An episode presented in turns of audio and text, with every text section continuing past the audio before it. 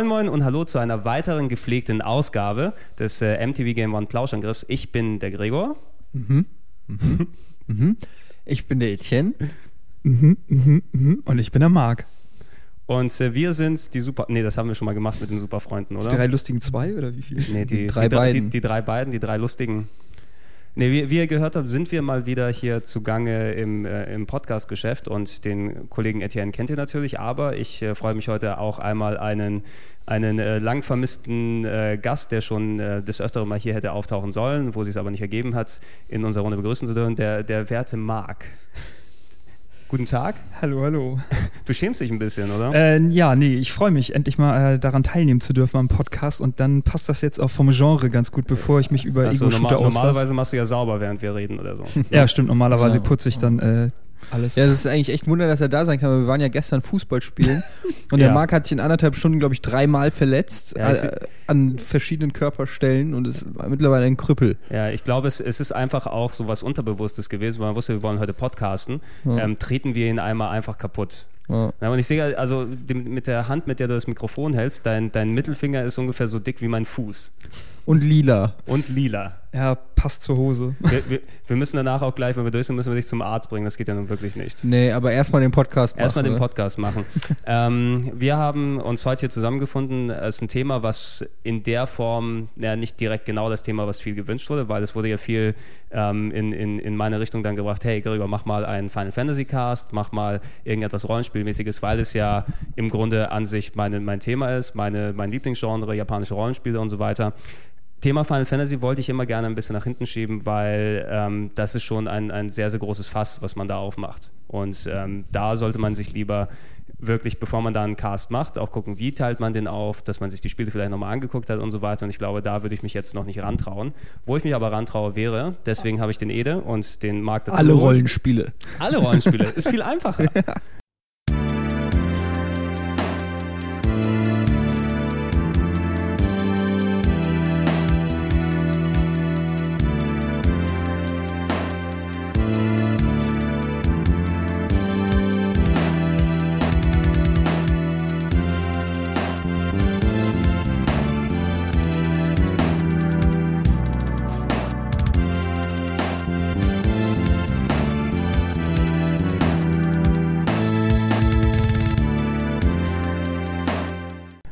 genau. Wir haben uns überlegt, Final Fantasy wäre zu lang und zu komplex, deshalb nehmen wir einfach alle Rollenspiele der 16-Bit-Ära. Es geht viel schneller und einfacher. Genau, genau. Ja, mein, mein Hintergedanke dahinter war einfach, ähm, also jeder von uns, die, die hier sitzen und speziell dann eben äh, Etienne und, und ich, und ich glaube, bei Marc war es wahrscheinlich dann ähnlich gelagert, wir sind ja als wir damals in, unsere, in unserer jungen Gaming-Phase gewesen sind, gerade dem, dem NES entwachsen oder den frühen Konsolen, da kamen natürlich dann ähm, die, die, die High-Class 16-Bit-Konsolen auf mit Mega Drive, mit Super Nintendo und so weiter. Und was bei mir damals sehr stark sich herauskristallisiert hat, ist, dass ich zwar natürlich immer noch Actionspiele und Jump-Runs und so weiter gespielt habe, aber ein Genre es gegeben hat, das mich natürlich ganz besonders gefangen hat und das waren japanische Rollenspiele. No? Ja, war bei mir genauso. Also ähm, beim NES eigentlich noch nicht so. Da hat es so angefangen mit so ja, Sachen wie Zelda oder Battle of Olympus und mhm. so Kram. Also schon auch, habe ich da schon, oder Faxana, du, wenn das noch jemand kennt. Oh ja. ähm, so die, die, das waren so Action-Adventures mit Rollenspiel-Elementen mhm. oder so, aber da waren die in, in Deutschland eigentlich noch nicht so richtig geläufig. Da, es gab ja auch viele Dragon Quest und, und Final mhm. Fantasy-Spiele schon für, für NES in Japan, aber in Deutschland halt nicht. Und ähm, mit dem Super NES und dem Mega Drive, das waren auch die ersten Konsolen, die ich hatte, ähm, die auch importtauglich waren. Also ich hatte die beide umgebaut, mhm. umbauen lassen, damals von Zap Games. Und ähm, dadurch war ich, kam ich halt auch in den Genuss, in, in äh, ja, Spiele spielen zu können, die offiziell nicht in Deutschland erschienen sind, wie die ganzen Rollenspiele, was mhm. ja zu dem Zeitpunkt äh, eine absolute Rarität, weil ich glaube, erst so Jahre später haben sie es dann geschnallt, dass der Markt durchaus hier auch gegeben ist, mit, haben dann Mystic Quest rausgebracht, um die mhm. Leute reinzuführen an das äh, RPG-Genre. Ähm, zu dem Zeitpunkt war ich aber natürlich schon längst äh, hooked und fixed. Mhm von, von ja, JRPGs im Prinzip hauptsächlich. Ja, ja ich, ich kann mich auch noch, jetzt wo du erwähnt hast, eben speziell da sowas wie Mystic Quest und so weiter. Ähm, ich hatte natürlich damals nicht den Vorteil, wie man vielleicht aus den anderen Casts gehört hat, dann damals eine Importkonsole zu haben oder Zugriff auf Importspiele. Ich bin eher aus dem Computerspiellager gekommen. Ich habe dort Rollenspiele gespielt, auf dem C64, die SSI-Rollenspiele, Goldbox, äh, wer wem das noch etwas sagt, so äh, Curse of the Azure Bonds also oder ja. äh, Pools of Radiance oder Bard's Tale zum Beispiel äh, Bard's Tale konnte ich ein bisschen weniger. Ultima habe ich gerne gespielt. Die ersten drei Teile hatte ich da auch noch in der Box drin. Also aber mit Wasteland für, C, für ein C64. Gab's da, ah, nee, das gab es auch für C64. Ja, Wasteland, Wasteland, super. Wasteland habe ich leider nie gehabt. Aber ich, ich habe viel von diesem Zeug dort ausprobiert, weil es einfach dann auch mich da schon interessiert hat, abseits von, von Grafik-Adventures und sowas hattest du auf der Konsole, wenn du nicht gerade ähm, ja, äh, während der 8-Bit-Zeit auf Importe zugreifen konntest, wie Dragon Quest, wie Final Fantasy, die es eben hierzulande nicht gab. Oder am Anfang der 16-Bit-Ära, äh, wo du auch ohne Importe aufgeschmissen warst. Das erste, was wirklich gekommen war, war Mystic Quest, da reden wir auch gleich drüber. Und, und das war so langsam der, der, der, Schritt in die Rollenspielsucht. gab es denn überhaupt auf dem NES, äh, also Dragon Quest und Final Fantasy, gab es die überhaupt in US-Version oder gab es die äh, nur in ja. Japan? Ne, du kannst gerne ausführen, Marc. Ja, ich glaube auch, also den ersten und zweiten Teil, glaube ich, der wurde irgendwann mal übersetzt. Oder? Nee, also ich, ich habe letztes Jahr ein Special drüber geschrieben über Dragon Quest, als äh, Dragon Quest 9 rausgekommen ist und mich da nochmal äh, damit beschäftigt, äh, wie das genau damals aussah. In den USA waren alle Dragon Quest-Spiele bis Dragon Quest 4 rausgekommen. Also es gab vier Dragon Quest-Spiele auf dem NES, die hießen dort damals noch in Amerika Dragon Warrior. Dragon Warrior. Äh, eins erfolgloser als das andere, weil ähm, die Dinger sind ungefähr drei, vier Jahre nach den ursprünglichen Japan-Releases rausgekommen. Das meinte ich. Die kamen also zum Release, war eigentlich außerhalb Japans alles sträflich vernachlässigt. Eben. So. Und, und stell dir dann vor, wenn du ähm, das erste Dragon Quest kam in Japan 86 raus und das kam in den USA erst, ich glaube, Ende 88, Anfang 89. Und wenn du dann mit einem an sich schon zu der Ära war es eigentlich schon ein bisschen schäbig, einfach von Technik und von der Look her, weil es so viele Fortschritte gegeben hat, mit dem dann irgendwelche, ja, mit dem dann äh, Kiddies hooken willst, ne, die normalerweise auf dem NES Jump'n'Run spielen und dann auf einmal ein komplett neues Genre da ist, was vor allem auch grafisch und, und spielerisch ein bisschen schon überaltert ist, da hat das leider nicht mehr gegriffen in den USA. Also Dragon Warrior war dort auch ein ziemlich großer Flop, inklusive Final Fantasy I war in Amerika noch rausgekommen, mhm. ähm, Final Fantasy II wurde übersetzt, die beiden alten NES-Teller ist aber nie nie offiziell released worden. Das ist auch so, dass der, der Großteil, der wirklich an richtigen Japaner-Rollenspielen damals auf dem NES gewesen ist und in den USA, hier in Europa natürlich gar nichts. Mhm. Aber man muss jetzt dazu sagen, also nur für unsere Zuhörer, der Markt zum Beispiel äh, kann Japanisch. Das heißt, äh, für ihn spielt das keine Rolle. Man muss auch gleich mal erzählen, wie das eigentlich kam. Ja, warum ähm, hast du es gelernt eigentlich? Ja, genau. Wie, wie, das ist ja wirklich eine, eine, Sache, die ich mir damals als, als Jugendlicher oder als Kind so gewünscht habe, das zu können, weil wenn du Japanisch kannst, hast du plötzlich einen Markt an Spielen, an, an Superspielen, die niemals ähm, das, das Licht der Welt erblickt haben. Secret of Mana 2 sei so ein mhm. prominentes oh, Beispiel. Ähm, der heilige genau. Gral immer. Warte mal, das haben wir ja sogar hier. Das habe ich sogar ja, mitgebracht. Er hat sogar hier die original japanische Version dabei. Allein wenn ich schon diese schöne blaue Packung sehe, dann kriege ich schon Gefühle. Ja, gib's dir mal ähm, in die ähm, Hand kurz. Ja, ist einfach super. Das sind so Sachen ähm, vom Artwork, überhaupt von allem. Da ärgere ich mich, dass ich ich habe halt einmal ein japanisches äh, Spiel, ein Rollenspiel gezockt, das war mhm. Fantasy Star 4, weil ich einfach der mega Fantasy Star 2 Fan war und als dann der vierte Teil rauskam, ich konnte einfach nicht warten, habe mir dann für 200 Mark damals mhm. ähm, Fantasy Star 4 abgespart vom Taschengeld und dann und, und auf Japanisch durchgezockt und äh, ja, es war geil und ja. Aber es ist nicht so geil, wie halt, wenn man es versteht. Ne? Ja, aber zur NES-Zeit oder zur Super NES-Zeit, da, ja, ich bin zwar alt, aber so alt dann noch nicht, dass ich das da schon konnte. Ja. Ähm, habe auch erst mit dem Super Nintendo dann später angefangen. Ich glaube, Final Fantasy VI war auch das erste, was ich mir einfach so auf Blau und Dunst gekauft habe. Habe das aber, äh, zu meiner Schande muss ich es gestehen, dann natürlich doch auf Englisch mir irgendwann gekauft. Ja. Aber ja, bei Importen, der Grund war eigentlich damals genau dasselbe wie jetzt bei vielen Leuten, Anime und Videospiele. Und jetzt, naja, jetzt kommen sie fast überall zeitgleich Wie hast du es dann gemacht? Hast du es dir selber beigebracht? Nee, nee, ich habe es an der Uni studiert. So richtig Japanologie mit allem Pipapo und drum und dran. Ja, mit allem drum und dran. Mit und wie lernt man, wie muss man sich das vorstellen? Also wirklich wie eine Sprache wie in der Schule oder wie? Ja, also bevor ich angefangen habe zu studieren, dann kriegst du halt irgendwie ein paar Wochen vorher so eine Liste mit Hiragana und Katakana. Also die normale, einfache Schrift, sage ich jetzt einfach mal.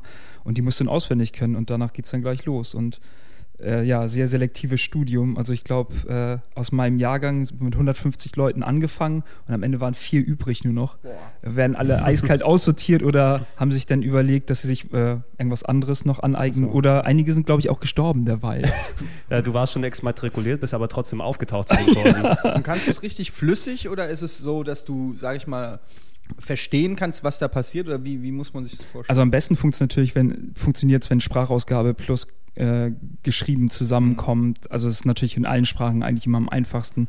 Ähm, Sprechen selber bin ich eher sehr, sehr eingerostet, aber da war auch nicht der Fokus bei uns drauf im Na, Studium. komm, mach doch, gib das uns doch mal ein kleines Beispiel. Was ist denn deine liebste Pickup-Line auf Japanisch?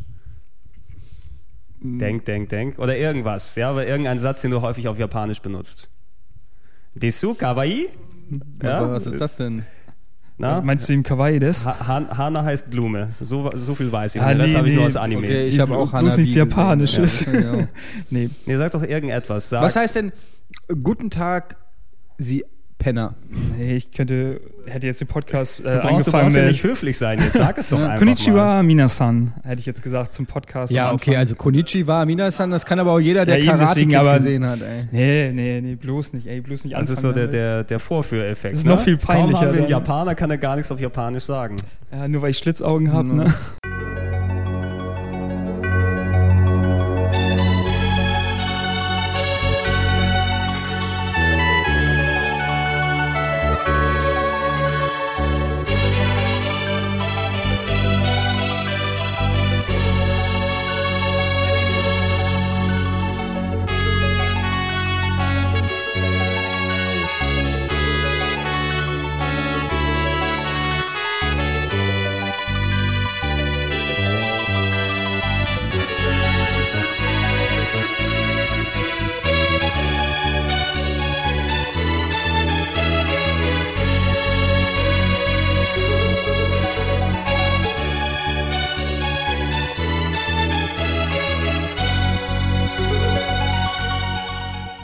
Gut, wir müssen es ihm einfach mal glauben. Dann. Ja, natürlich. Wir, wir nehmen es dir mal ab. Aber okay, es war kein Beweggrund, also dass du wegen Spielen dann gelernt hast. Aber es hat natürlich einen sehr positiven Nebeneffekt dann, dass du natürlich dann auch ähm, zu japanischen Spielen dann hintendierst. Ähm, ist es jetzt denn so, dass du, natürlich hat sich die Spielelandschaft mittlerweile ein bisschen verändert. Spielst du dann primär japanische Spiele oder Ja.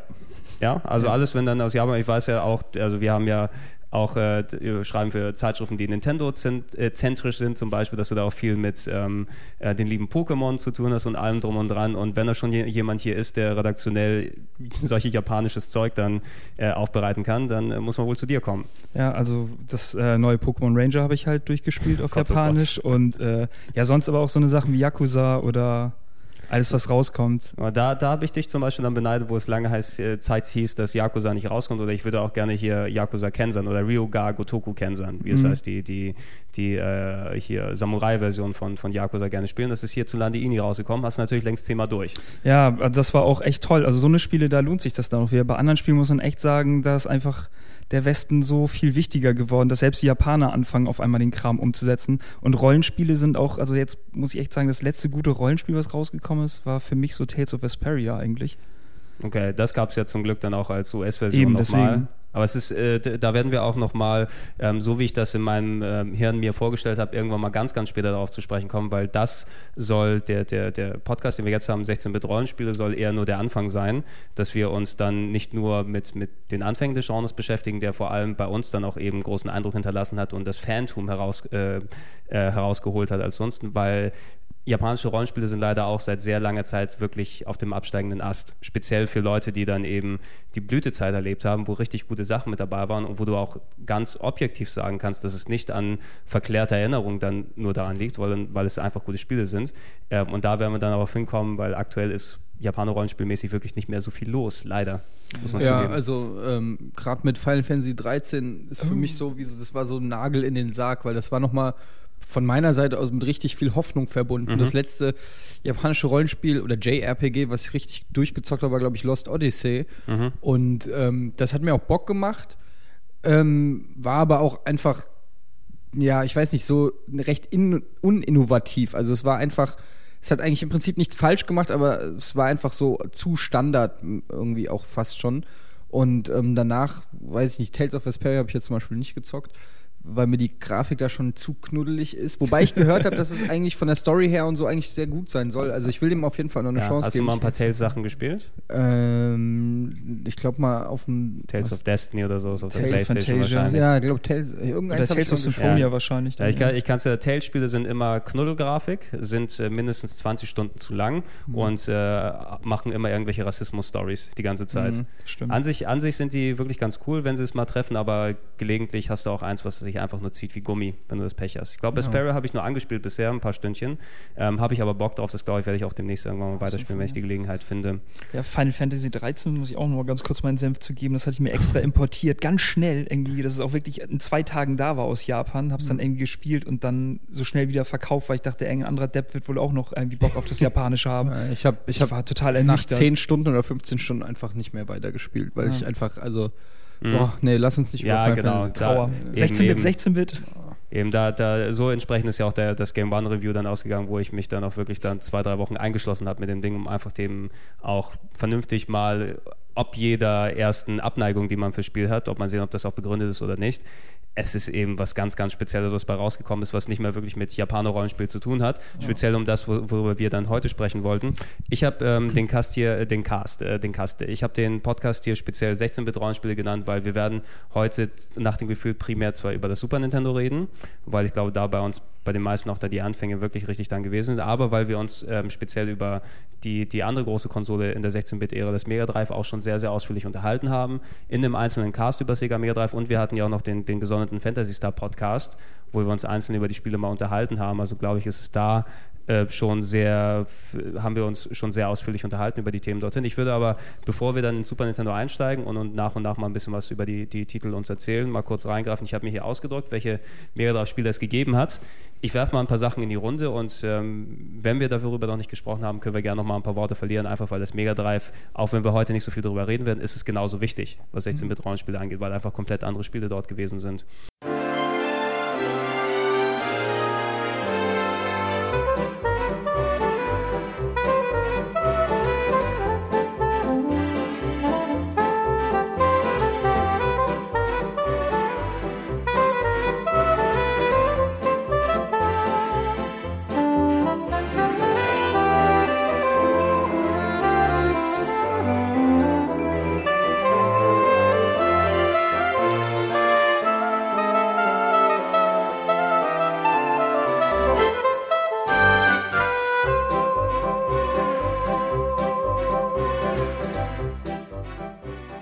Ede, wir haben ja im äh, Mega Drive Podcast uns sehr, sehr ausführlich über Shining Force unterhalten. Ja. Shining Force war ja die große Mixtur an Strategie oder das erste richtig große Strategie-Rollenspiel, wo der Strategiepart und der Rollenspielpart gleichmäßig sind oder gleichmäßig aufgebaut sind und es in der Form auch nicht gegeben hat. Und ich würde auch immer noch heute sagen, eins echt der besten Spiele auf dem Mega Drive oder wenn man beide sogar nimmt. Ja, absolut. Also, ähm, da wurde ja auch eigentlich fast schon alles zu gesagt. Ich fand den zweiten Teil sogar noch geiler als den ersten, Mhm. weil er einfach auch noch viel komplexer, noch, noch einfach noch länger und größer war und ein bisschen non-linearer. Mhm. Ähm, ansonsten kann ich die auch immer noch empfehlen. Ich glaube, das sind auch super Spiele, die man irgendwie auf dem Handheld oder so Mhm. oder vielleicht emulatormäßig auf dem Laptop oder so mal zocken kann, ähm, weil die auch heutzutage, ja natürlich nur, wenn man die Original Vollversion besitzt. ne? eben. Ist ja klar. Alles, alles im Regal drin. Und es, Ähm. gibt, es gibt das äh, für, ich glaube, 1 Euro irgendwas fürs iPhone mittlerweile. Äh, Ohne Shadow- Quatsch? Äh, Echt? genau, genau. Shining Force 1 jedenfalls, was auch, ich denke mal, dafür ideal ist. Ja, eigentlich, absolut. ne? Mit der, mit der Touchpad-Steuerung. Aber Shining Force ist auch, glaube ich, auf dieser komischen Compilation drauf, die es für die PS3 und Xbox auf, gibt, diese auf, Sega auf, Collection. Auf allen Compilations ist es Ah, da. Und so. ich glaube, Virtual Console auch runterladen. Also man, man kommt schon an das Spiel ran, wenn man jetzt Ja. da rankommen will, auf die eine oder andere Art. Auch irgendetwas, ein, eins der ganz großen, genauso wie, wie wir im gesonderten Podcast geredet haben über die Fantasy Star Sachen. Du hast Fantasy Star 4 hier gerade ausgeführt. Da hatte ich ja auch im Cast drüber erzählt. Das ist eigentlich mein Lieblingsrollenspiel, so ziemlich aus der Ära, aus der Mega Drive-Ära damals. Habe mein, mein Internet-Nick äh, danach benannt. Ich habe es 10, 20, na gut, nicht 20 Mal, aber an die 10 Mal wahrscheinlich durchgespielt seitdem. Zuletzt sogar vor ein, zwei Jährchen nochmal. Also Fantasy Star 4 ist immer noch für mich so das Nonplusultra, was Ja. Sega-Rollenspiele angeht und immer noch ein ganz, ganz großes Ding. Ähm, viele andere Sachen über Shadowrun hatten wir ein bisschen geredet auf dem Mega Drive. Da gibt es ja auch ein Äquivalent auf dem Super Nintendo, wobei wir ein bisschen quatschen werden können. Ich konnte damit nichts anfangen auf dem Mega Drive leider. Ja, das kann komischerweise niemand. Ich wollte es sogar mal bei Ausgegraben online vorstellen, weil ich Mhm. das tatsächlich viel gezockt habe auf dem Mega Drive.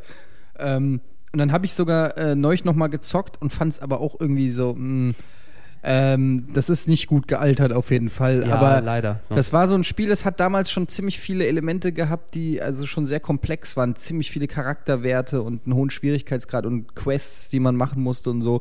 Ähm, es war sehr kompliziert, viel, viel zu kompliziert eigentlich für damals, weil man überhaupt nicht abgeholt wurde als Spieler, einem nichts beigebracht wurde. Es ging quasi los Mhm. und du musstest selber irgendwie gucken, wie du klarkamst. Und es gab auch so Bugs, dass du abgeschossen wirst, dann landest du im Krankenhaus und dann ist aber der Typ, der dich abgeschossen hat, lauert vorm Krankenhaus und ballert dich immer wieder ab. Und ähm, wenn du halt keine Waffe hast, weshalb du überhaupt erst im Krankenhaus gelandet bist, weil du dich nicht wehren konntest, dann verreckst du halt immer wieder. So lauter kleine dumme Fehler da drin. Aber im Prinzip ist das schon ein Spiel, das mir damals sehr, sehr viel Spaß gemacht hat, dass ich auch sehr viel gezockt habe. Ähm, aber ja, ich glaube Ja. aus heutiger Sicht nichts mehr, worüber man groß. Ja, ich, Komisch, ich hatte irgendwie damals das für Super Nintendo und Ja. dachte dann immer, also ich habe es in Zeitschriften natürlich gesehen fürs Mega Drive und ich hatte damals halt kein Mega Drive und dachte immer so, Mann, das ist irgendwie ein Spiel, wo sich das jetzt wirklich mal verlohnt, sich Mega Drive zu holen, weil die Version anscheinend irgendwie besser ist oder irgendwie Ja, so. also die ist einfach ganz anders als die Super NES-Version. ja. Es ist wirklich was ganz anderes. Ich habe eher das Gefühl, also ich habe auch Shadowrun das äh, Pen and Paper mal gespielt, deshalb von Faser. ähm, Mhm. ja und deshalb kann ich auch so ein bisschen sagen, dass auf jeden Fall die Mega Drive Version deutlich näher am Pen an der Pen and Paper Vorlage ist, während die Super NES Version eigentlich mehr so vom Setting her zwar an, an Shadowrun angelehnt ist, also es spielte auch halt in, die, in dieser Welt, aber von der von den ja, Werten und, und, und von der ganzen Mechanik, von der Rollenspielmechanik ähm, ist es ja nicht so sehr an der Pen and Paper Vorlage, also Ja, es, aber war mehr, es wäre mehr, mehr ein Spiel eben, Genau, wirklich. Ne? ja. Also nicht wirklich für die Hardcore-Fans, aber ich fand es sehr erfrischend damals auf dem Super Nintendo, weil du einfach mal ein komplett anderes Setting dann Genau, und weil es auch sehr hattest. stimmig, gute Atmosphäre und geile Story hatte. Eben. Ich Ja. hätte eventuell gedacht, dass du, Marc, vielleicht die, die Japan-exklusive Mega-CD-Version kennst von Shadowrun. Es gibt das ja, glaube ich, auch noch mit, ähm, also es hat nicht viel mit dem Mega Drive-Spiel, dem, dem eigentlichen zu tun, sondern ich glaube, es ist mehr sogar Text-Adventure ein bisschen. Also Ja, ich hatte irgendwie mir komplett irre. verschiedene Sachen auch jetzt mal, wo ich gerade eben Retro-Wahn bin und mir irgendwie alles kaufe, was nicht nagelfest ist, ähm, habe ich mir auch ein Multimega gekauft. Das Doofe ist, Oh. äh, der Umbau dafür kostet 200 Euro, äh, damit ich dann auch japanische CDs oder so draus spielen kann. Und äh, ich muss irgendwie ein paar Sachen wirklich noch nachholen. Also wie gesagt, äh, Fantasy Star 4 habe ich auch gespielt. Mhm. Äh, Fantasy Star 2 habe ich damals halt leider nicht gespielt. Ist, ja, aber Ja, aber das ist auch ein Beispiel dafür für schlecht gealtert, finde ich leider, weil ich kann es Ja? heute auch nicht mehr spielen. So langsam und so ähm, Zufallskämpfe abhängig es ist. Ich kann's, ich kriege die Krise heutzutage Mhm. leider. das ist ohnehin Ich eine hab das Sache, geliebt, wo man schwer wieder rankommt, glaube ich. So Random Encounter sind, glaube ich, echt jetzt auch bei mir so durch. Ja.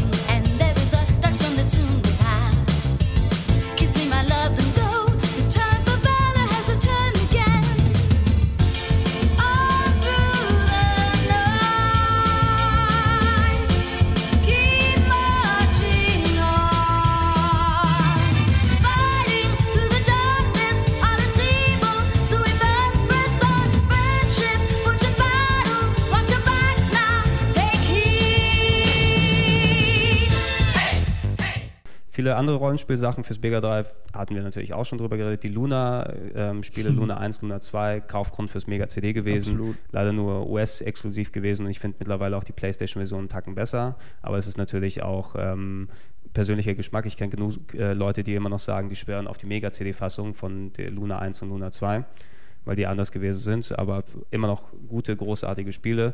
Mega Drive hatte natürlich auch sehr, sehr viel, ja, nicht nur rein Rollenspiele, wir hatten ja auch über die, die, ähm, die Hybriden da schon gesprochen, über Action-Adventure-mäßige Dinge wie äh, Landstalker oder Soleil und wie die dann alle heißen. ähm, aber das Mega Drive hatte, wenn es Rollenspiele hatte, dann auch ein paar wirklich gute Perlen gehabt.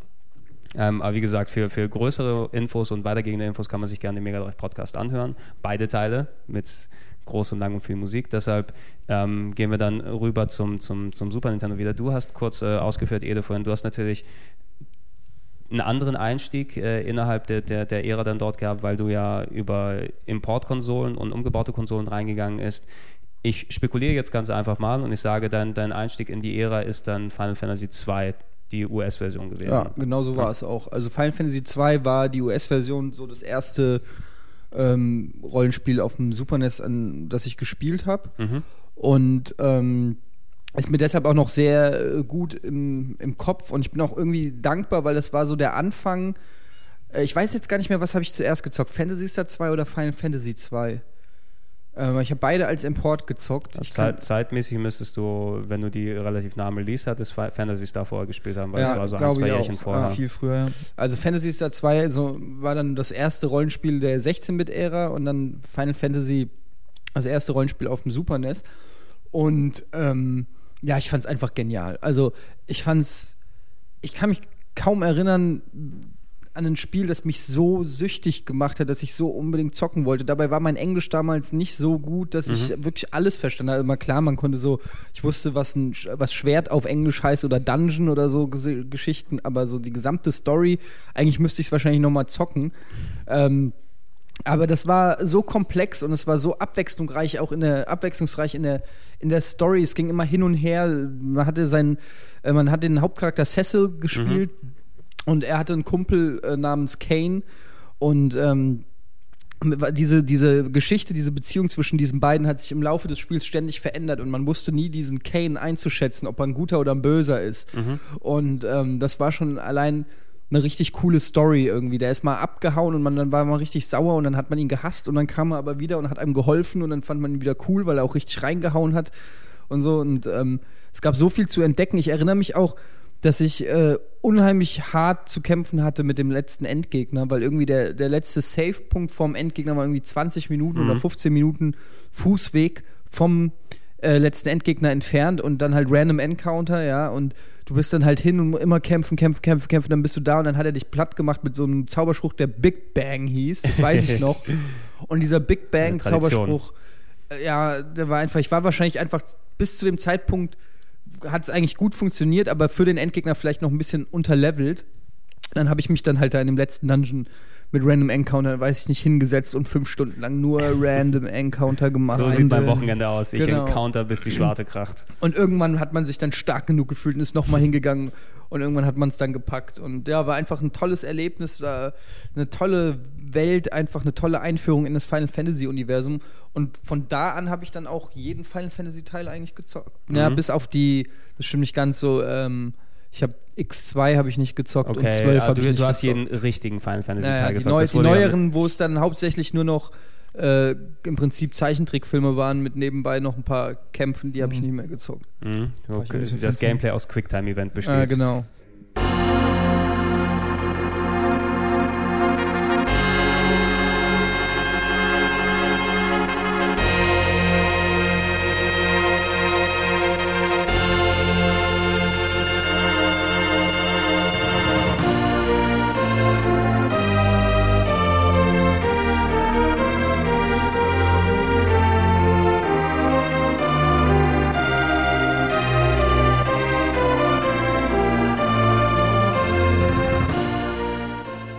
Ja, bei mir war es eigentlich auch relativ ähnlich. Ich hatte mir damals allerdings das, äh, das US Super Nintendo geholt. Das äh, eckig das und mit eckige, lila. hässliche ja, mit den lila Knöpfen. Aber ja, das konnte man auch die ganzen japanischen Spiele drauf spielen, weil man die Stifte rausgebrochen hat dann unten. Alles ja mit guter Technik. Du bist ja ein richtiger Modder. Genau, und äh, ja, ich habe auch mit Final Fantasy 2 angefangen und fand das irgendwie auch total gut. Also erstmal hat mir natürlich dieser, dieser Anime-Stil, die man jetzt wahrscheinlich gar nicht mehr so rauserkennen würde aus den paar Klötzchen, die auf dem Bildschirm rumlaufen. Die Geschichte fand ich auch super fesselnd und ich weiß es auch noch, dass ein, ein Freund von mir, den hatten wir auch so angefixt mit den Rollenspielen. Das war eigentlich gar kein Konsolenspieler. Der hat sich dann auch ein äh, Import Super NES geholt und ähm, der hatte dann schon ziemlich früh Probleme bei dem Spiel und der hing beim, beim Gegner fest, der hieß, oder er nannte ihn Antlion. Und alle dachten immer so, was zum Teufel ist denn Antlion und so. Hat dann erzählt so, ja, ja, ist in irgendwie so einem Sandding drin Oh, und weiß. kommt da raus. Und dann musste ich so lachen, weil das war einfach ein Antlion, war das einfach. Und er hat es immer das Antlion genannt. ja, aber so, sowas kann natürlich passieren, wenn du mit Spielen konfrontiert wirst, speziell wie es ein Rollenspiel ist, wenn du da mit der Sprache noch nicht ganz fit bist. ja. Ich meine, du Marc, du hast es kurz erwähnt, du bist natürlich, ähm, da ich und Ede da relativ altersmäßig nah bei dran äh, liegen, haben wir die meisten Spiele zu einem ähnlichen Alter. Äh, du, du bist ist ein paar Jährchen auseinander von uns. Du, du, du, war, du warst dann schon in deiner, in deiner mittleren, späteren Teenagerzeit. Das war ja schon fast Abiturzeit, glaube ich, irgendwie so bei mir. naja, ja doch, irgendwie Siehst du, 92 also da, oder da so. könnte man ja 93. schon, ich weiß ja nicht, wie das da mit dem, mit dem, mit dem Englischverständnis oder sowas bei eurer Generation quasi da aussah. Ganz schön Wir mussten uns ja alles von Rollenspielen und Fernsehsendungen und Conan O'Brien Ja, aber so war das auch. Also ich habe meine Englischkenntnisse im Prinzip durch Videospiele Mhm. erworben. Ja. Also ist so meine ersten Berührungen mit englischen Texten war im Prinzip The Princess is in another castle und äh, weiß ich nicht, der Schwertverkäufer von Zelda 1 so ungefähr. Also Eben, take, Das take so- the sword. Genau. Ja, aber guck, das ist doch derselbe Anspruch, Danger. den ich auch dann hatte bei, Ja, bei ja, japanischen Videospielen. Ne? Solange man irgendwie eine Motivation hat, sowas zu lernen, desto besser ist es natürlich. Also es hat mir auch super geholfen. Ich war immer in Englisch einer der Besten in der Schule, weil ich halt mir schon einen Vorsprung hatte, weil ich schon in der Grundschule im Prinzip meine ersten Englischkenntnisse erworben habe. und weil Schwerter so oft vorkommen in irgendwelchen Aufsätzen. Ja, aber, es, aber es, es, es geht mir ähnlich. Dadurch, dass ich eben mit viel, was Rollenspiele natürlich an sich haben, jetzt mehr als früher, aber die waren damals auch schon verglichen mit den anderen Spielen sehr textlastig. Ja. Und du, müsst, du musstest eben ein gewisses Verständnis aufbringen für die Story und was du mitnehmen kannst. Okay, Final Fantasy II ist jetzt ein fast schon ein Paradebeispiel, weil das wurde nebenbei von irgendeiner Sekretärin übersetzt in dem Japan-Büro und hat nicht wirklich was mit vernünftiger Synchro zu tun oder Übersetzung zu tun, aber es war schon ein guter Startpunkt einfach. Auf dem Niveau hast du nicht gelernt, vor allem auch interessiert gelernt, das Englisch. Ja, ich setze mich jetzt nicht mit dem Textbuch dahin und lerne Vokabeln, nein, ich spiele über Final Fantasy. Ja. Ist es zu, zu Final Fantasy 2 selber, ich habe das damals natürlich verpasst. Ich kann mich, das Einzige, wo ich mich dann erinnere, dass ich x-fach den Test in der, Videogame, in der Videogames gelesen habe, wo das auch richtig 88. 88 hat es 88, abgestaubt. Doppelseite ne, mit dicken, fetten Screenshots. Ich habe das auch erst viele Jahre später dann gesehen, das erste Mal. Ähm, was ich dann auch schon sehr beeindruckend fand für ein Spiel aus der Ära. Ich kannte natürlich mittlerweile schon bessere Super Nintendo und Mega Drive Spiele, aber alleine dieser Anfang, ähm, wenn du in, in Mode 7 Effekt diese Luftschiffe, die durchfliegen, in die Tiefe über, über Landschaft und dann hast du in der Luft dann Battles gegen fliegende Augen und drum und dran. Das ist auch schon für ein Super Nintendo Spiel ein unglaublich spektakulärer Einstieg, fand ich. Ja, Mode 7 war ja ohnehin das, das Nonplusultra damals. Also irgendwie eine 3D-Welt, die sich bewegt, wo du rüberfliegen konntest und konntest irgendwo landen mit deinem Luftschiff und oh, Eben, und du hast, du hast, es wurde schon sehr, sehr cool äh, präsentiert. Dort äh, speziell auch die, die Story hast du kurz ja anerwähnt, hier Kane und, und Cecil, die, die Doppelbeziehung, das wurde ja mittlerweile äh, mehrfach remaked, das Spiel. Äh, kurz zusammenzufassen, die Geschichte ist natürlich sehr, sehr kompliziert, aber ich versuche das mal kurz und schnell zu machen, warum es Final Fantasy 2 hieß. Heutzutage ist das Spiel bekannt als Final Fantasy 4. Vier. Ähm, es ist auch das offiziell vierte Spiel der Final Fantasy-Reihe gewesen. Ähm, wir kannten es damals als Final Fantasy 2, weil in den USA das erste Final Fantasy rausgekommen fürs NES. Teil 2 und Teil 3 fürs NES sind nicht mehr gekommen. Die gab es nur in Japan. Ähm, Teil 4 wollten sie dann wieder übersetzen, aber mh, die amerikanischen Kinder haben noch nie was von Teil 2 und Teil 3 gehört. Das heißt, wir nennen es einfach Final Fantasy 2, das zweite Final Fantasy Spiel, alles gut. Ja, und und äh, von dort aus, die Version wurde, glaube ich, jetzt mehrfach genommen und, und dann remaked für den Nintendo DS in einem ganz, einer ganz guten Neuauflage mit Synchro und äh, 3D-Grafik. Im, für den Game Boy Advance, glaube ich, habe ich das zu Hause noch für die PlayStation als, als Remake. Al- als Square, Squaresoft oder Square Enix mittlerweile damals angefangen hat, alles zu remaken, da denkst du, oh, endlich kannst du eine neue Version kaufen, da kommt immer noch eine bessere nochmal raus. und Anthology und was sie alles Und die Anthology, ich haben. glaube, ich habe es echt fünf oder sechs Mal mittlerweile zu Hause. Außer der Super Nintendo-Version, die habe ich nie gehabt.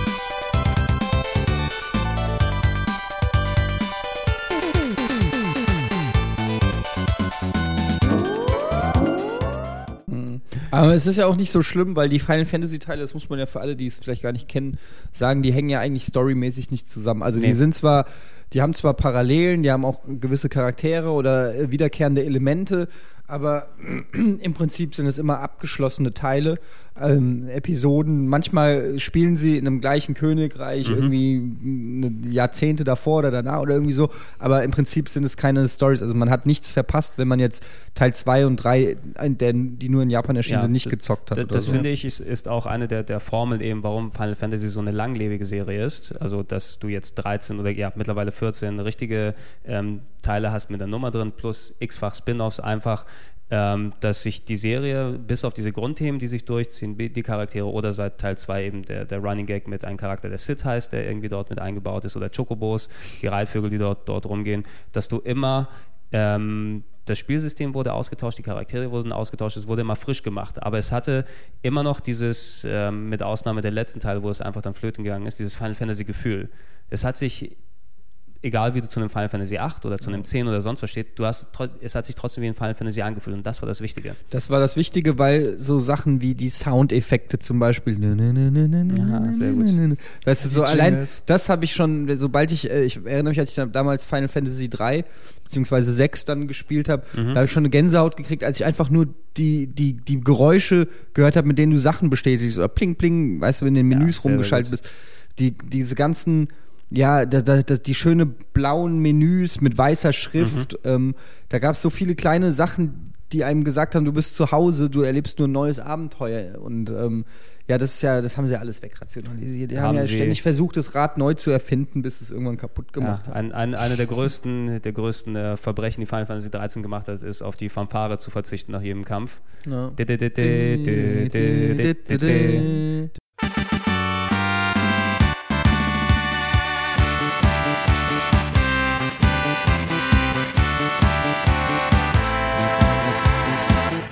Also das hat sich ja so eingebrannt einfach in jedem, in, bei jedem Zocker, der mit Final Ja. Fantasy was zu tun hatte und dort, obwohl der Soundtrack ganz okay ist von Final Fantasy 13, es fehlt. Es fehlt einfach. Es tut weh, wenn es nicht mehr da ist. Ähm, du hast gerade Final Fantasy 3 nochmal erwähnt, bevor wir darauf zu sprechen kommen, weil da werden wir nochmal im, im Detail drüber kurz reden.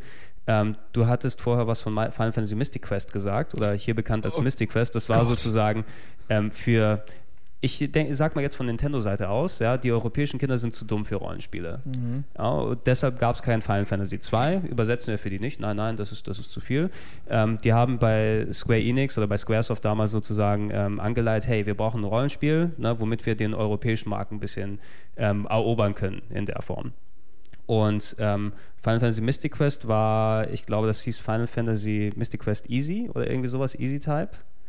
Es, es ist auf jeden Fall, man muss sich vorstellen, wie so eine, ein, ein, ein klassisches 16-Bit-Rollenspiel, was so für den größten Idioten sozusagen gemacht wurde. Ne? Wo es wirklich spielerisch nicht allzu aufwendig ist, die Gegner sind nicht allzu schwer, die Story ist nicht allzu aufwendig und so weiter.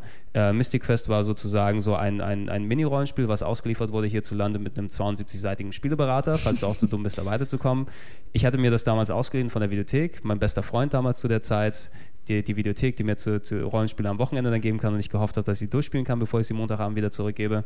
Mystic Quest war so ein Fall gewesen, oh cool, jetzt ein Rollenspiel für Super Nintendo, mal ausprobieren, wie es ist. Ähm, jeder, der es gespielt hat, ob ich, ob es meine Freunde gewesen sind, die haben es an einem oder eineinhalb Tagen durchgehabt. Ähm, selbst in diesen komischen Guide musstest du so gut wie nie reinschauen. Es gab zwar ein paar dämliche Rätsel, die dort drin waren, aber ey, drauf geschissen. Ne? Und es war so ein Ding, okay, man nimmt es mit, aber es taugt leider nicht wirklich viel was. Ja, das ist schlimm, wenn man vorher Final Fantasy 2 gespielt hat. Ja. Und ich hatte danach nicht mal das diesen Kontext, ja, aber trotzdem fand ich es irgendwie. Hm. Also Ich das schon. wäre ein Spiel gewesen, das hätte ich wahrscheinlich nach ein paar Stunden wieder in die Videothek zurückgebracht und gehofft, dass ich nur einen, eine Mark bezahlen muss oder so dafür. Ja, ich hatte mir das Gott sei Dank auch nur ausgeliehen von einem Kumpel, aber ähm, damals hat man halt alles gezockt, was, also ich zumindest, alles gezockt, was rauskam. Ja, alles, was nach Rollenspiel riecht, Ja, eben, es gab einfach nicht so viel und die waren, wie gesagt, auch nicht so komplex. Also, ja, Mystic Quest, ich weiß nicht, was Spielzeit waren da, vielleicht acht Stunden oder so. Ja, ungefähr sowas. Dann hat's das durch. Es war auch nett, aber das war natürlich. Ich kann mir schon vorstellen, dass die Rechnung aufgegangen ist, dass Leute, die noch nie einen Final Fantasy Teil gezockt haben, die werden da vielleicht dann gar nicht so was vermisst haben. Ich persönlich, der Fantasy Star 2 gezockt hat und, und ähm, Final Fantasy 2 zu dem Zeitpunkt und weiß ich nicht, noch einen Haufen anderer Rollenspiele, hab gedacht so, okay, das ist wirklich, ähm, das ist wirklich eine Farce. Also was hier wird einem ja gar nichts abverlangt. Das ist super linear. Es gibt eigentlich keine wirklichen Hindernisse. Du, du weißt im Prinzip schon alles, was passieren wird, bevor es passiert ist und so. Also es war äh, ja, und das hat ja auch dieses, dieses Zeitalter dieser Riesenpackung eingeläutet. War es das erste Ähm, Spiel eigentlich? ich glaube, das war das erste Das Spiel. war das erste hierzulande. Genau, das war das erste Spiel, was mit diesen riesen viereckigen Super NES-Packungen und den Guides kam, was ich immer super dumm und hä- ich fand die super hässlich und scheiße. Und es hat, die hatten auch immer diese eng amerikanisierten oder westlichen Cover. Artworks. Ah, oh Gott. Ähm, und ich weiß nicht, das war auch so ein schlechter Trend. Das haben sie ja dann mit allen Rollenspielen gemacht, mit, mit Secret of Evermore, Secret of Evermore, Secret of Mana, Lufia, Illusion of Terranigma, Gaia und so alles. kann man alle dann so so raus. Ja. Ja, damals war es auch ziemlich verpönt, dann irgendwie sich ein Spiel zu kaufen, gleich mit einer Lösung dabei. Also bei uns war es auf jeden Fall so, dass es immer so von Ach, so war, äh, das, so war das bei euch damals. ganz schäbig so. Und jetzt wird man sich freuen, wenn man bei einigen Spielen Lösungsbücher hat.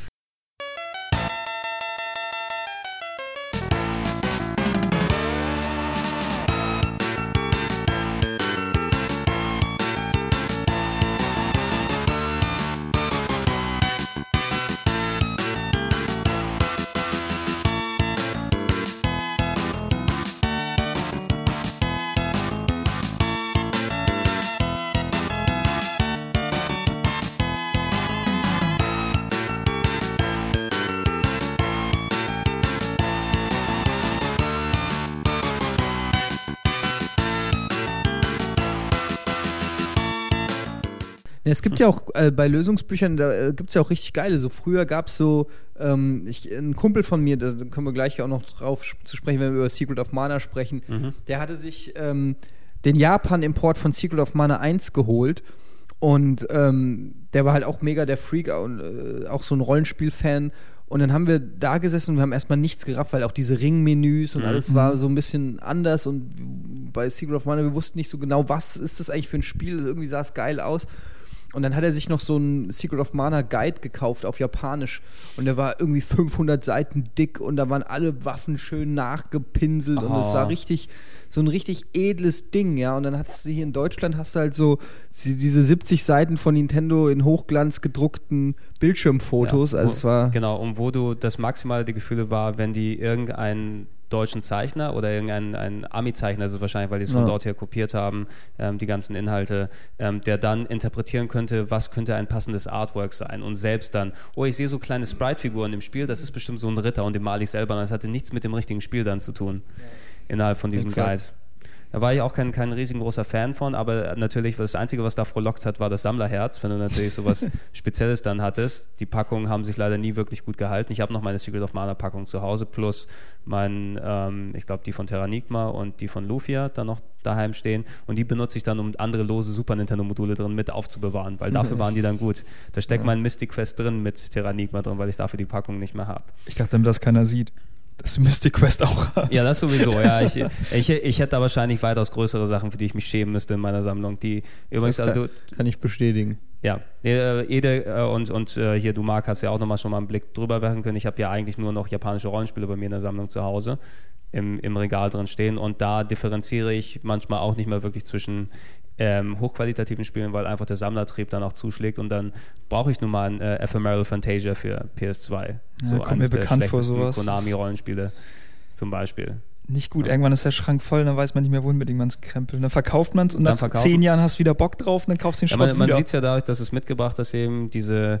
Also so ich, ich hätte mein Problem, so ein japanisches Final Fantasy IV zu verkaufen, auch wenn ich weiß, ich würde es wahrscheinlich nie wieder haben, aber es Ja. ist es ist einfach nur mal geil. Ne? Ja, die Packungen sind auch irgendwie ein bisschen haltbar, dadurch, dass da halt diese Plastik-Inlets drin sind, als die Super Nintendo-Packungen halt die US, wo dann immer irgendwie was innen drin die Pappe vergniedelt ist oder. Ja, du kannst auch nicht mehr viel machen. Also wenn du jetzt gebraucht an die Spiele rankommen willst, ja, du hast ja eh nur die Möglichkeiten über äh, Videospielbörsen, wie eine, die gerade hier in Hamburg gewesen ist vor ein paar Tagen, Ja. oder die Ebay-Route dann zum Beispiel zu nehmen, wo du dann sagst, ja, ist- die Packung ist alles okay und da kommt ein zerfleddertes Stück Pappe bei dir an, äh, was du nicht mehr, also als, als Sammler kannst du damit leider nicht mehr viel anfangen. Es gibt ja mittlerweile dann durch Virtual Console und Remakes und so weiter die Möglichkeit, die so zu spielen, aber Ja, das ist irgendwie nicht Es fehlt- dasselbe. es ich habe ein auch bisschen was. gedacht, das war irgendwie mal die Emulatoren und so und ob das jetzt so nur um ein Spiel mal spielen zu können, wo man dann irgendwie nicht rankommt.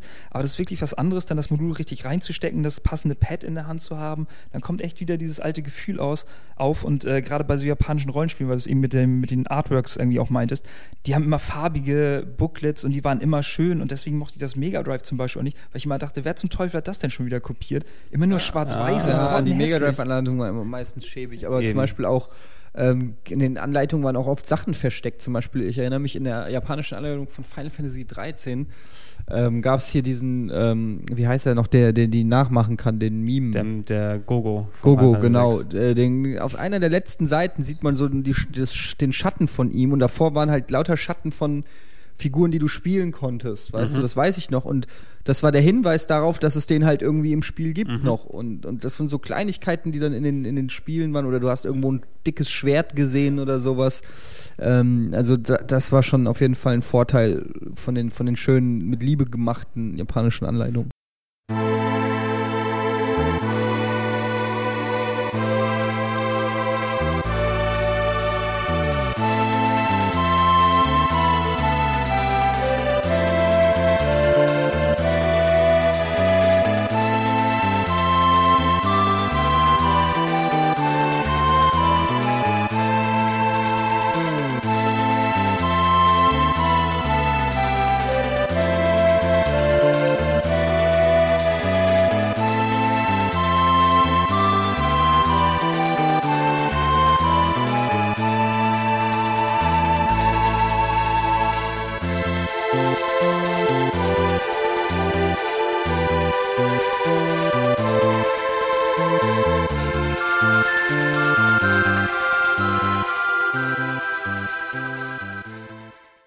Also Fi- Final Fantasy 3 oder Final Fantasy 6, so, worauf du zu sprechen gekommen bist und darauf, dass ich dann jetzt hier hin wollte, damit wir die Final Fantasies auf dem Super Nintendo oder in der 16-Bit-Ära dann, dann abgegolten haben.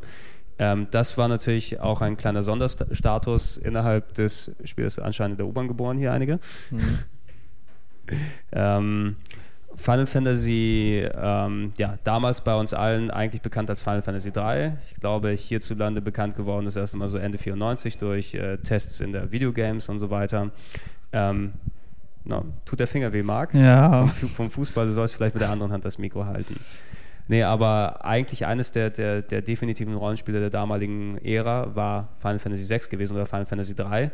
Ähm, ich denke mal, er, bei mir hat es ein paar Jährchen wieder gedauert, bis ich es geholt habe, bis ich ein, ein umgebautes Super Nintendo habe, wo ich es drauf spielen kann. Ich denke mal, Ede, du hattest es dann wahrscheinlich zeitiger als wir anderen dann. Natürlich, auch Natürlich. als, als US-Import 150 Mark, glaube ich, damals. Äh, aber du die, die müssen alle so neidisch auf dich gewesen sein, glaube ich. Nee, überhaupt nicht, weil ich Nee? war in meiner Spacken. Klasse so der Einzige, der gezockt hat. Also gerade Final Fantasy, also so bei Super Mario oder so hatte ich dann ab und zu mal Kumpels da, die mitgezockt haben, aber so Final Fantasy und Co., das war, war ich alleine mit. So, ich habe da keine Gleichgesinnten im Prinzip gehabt. Mhm. Ähm, aber das war mir auch scheißegal, weil Final Fantasy 3 ist äh, bis heute, glaube ich, so eines meiner absoluten Lieblingsrollenspiele. Ähm, man sieht das natürlich immer so auch ein bisschen verklärt, vielleicht Mhm. aus heutiger Sicht. Ich kann immer nicht sagen, ob ich heute noch genauso viel Spaß dran hätte, aber ich kann sagen, dass ich damals, das war so, ich sage immer, dass es, es gibt ganz wenige Spiele, vielleicht eine Handvoll, maximal zwei Handvoll Spiele insgesamt von allen erschienenen Spielen, an die ich mich erinnern kann, wo ich schon in der Schule auf der Schulbank nervös hin und her gezockt äh, gerutscht Ja. bin und gedacht habe, oh, ich muss nach Hause, ich muss zocken. Ey, das ist das beste Gefühl überhaupt. Genau, ja? dieses, und du kommst nach Hause und du kannst es kaum erwarten und dann ist noch die Mutter da und sagt, erst wird gegessen und Hausaufgaben gemacht und du schaffst es kaum noch, dich zu konzentrieren, du willst endlich zocken. Und ähm, ja, so, das, das war so äh, Final Fantasy 3 ähm, für mich. Ich habe dieses Spiel unfassbar geliebt. Ich habe, ich kenne oder ich kannte mittlerweile nicht mehr, weil ich alt und dumm geworden bin, aber damals kannte ich jeden Winkel in diesem Spiel. Ich habe ähm, ich habe das Spiel mehrmals durchgezockt. Ich habe äh, auch alles abgesucht. Ich habe gegen jeden Gegner gekämpft, jeden Gegner bestohlen. Man kann ja dann stehlen und maggen. Ich habe jeden verzaubert. Ich habe jeden versucht zu kriegen. Ich habe also wirklich das Spiel versucht auszureizen. Ähm, im, im, Im Kolosseum in jeden Kampf gemacht und alles versucht in diesem Spiel. So was, was ich heute nie wieder machen würde bei einem Spiel. Ähm, und das war einfach ein großartiges Erlebnis. Da gibt es so viele tolle Szenen, ja, also natürlich die Opernszene muss man erwähnen, die kennt jeder mittlerweile, die ist, da gibt es sogar bei uns bei Playtube schon äh, Videos von Fans dazu.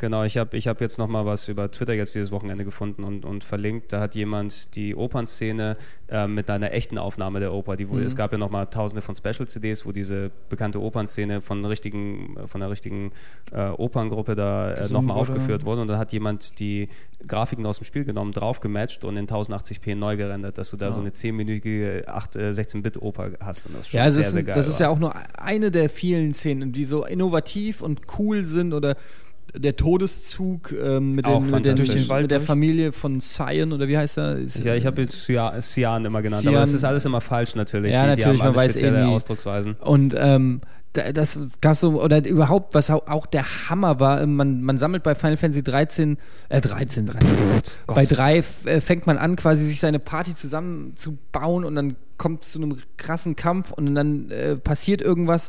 Und ich weiß, ich krieg auch die Fakten, die kann der Gregor bestimmt gleich ich- nochmal sagen. Auf jeden. Fall ähm, geht die Welt irgendwie unter und man und die ganze Gruppe, die man zusammen hatte, zersplittert Verteilt, sich und verteilt sich und man wacht auf auf einer einsamen Insel quasi, mitten am Arsch der Welt und ist komplett alleine und ähm, zu dem Zeitpunkt wären eigentlich schon 80 Prozent der Spiele irgendwie fertig gewesen, weil bis dann hat man auch schon 20, 30 Stunden bestimmt gezockt. Und dann beginnt das Spiel quasi nochmal von vorne in einer komplett veränderten Welt, die World of Rune. Äh, plötzlich ist alles am Arsch. Es ist zwar die gleiche Welt, aber es ist alles am Arsch und zersprengt und kaputt. Und du musst in dieser Welt dich wieder zurechtfinden und nach und nach triffst du in dieser Welt wieder deine alten Gefährten wieder, beziehungsweise du, du springst dann auch zwischen den verschiedenen ähm, Figuren rum und diese Stränge führen alle wieder zusammen, bis man dann halt am Ende wieder zusammen ist und gegen den ultimativen Bösewicht kämpft. Und äh, das ist einfach so geil inszeniert und so packend gemacht. Also es ist nicht nur vom, vom Kampfsystem, von den Sachen, die man entdecken kann, von den vielen Innovationen, von, von der epischen Welt, die du frei bereisen kannst, die du, wo du machen kannst im Prinzip, was du willst. Du kannst Sachen entdecken an jeder, in jeder Ecke, sondern auch die Story ist einfach so geil.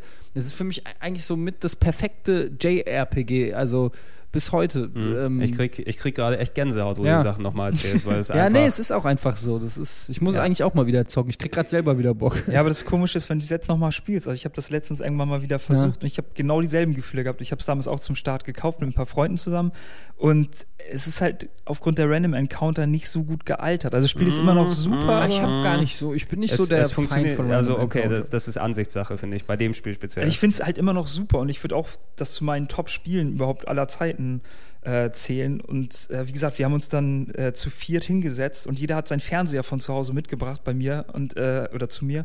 Und äh, wir haben das dann zeitgleich angefangen zu spielen, wirklich. Keiner hat das vorher ausgepackt. Wir haben zu viert angefangen zu spielen, so immer mit praktisch, dass der andere nicht sehen konnte, wo man gerade ist. Und da hat man immer so ein paar Sachen so, ach, bist du schon da und da?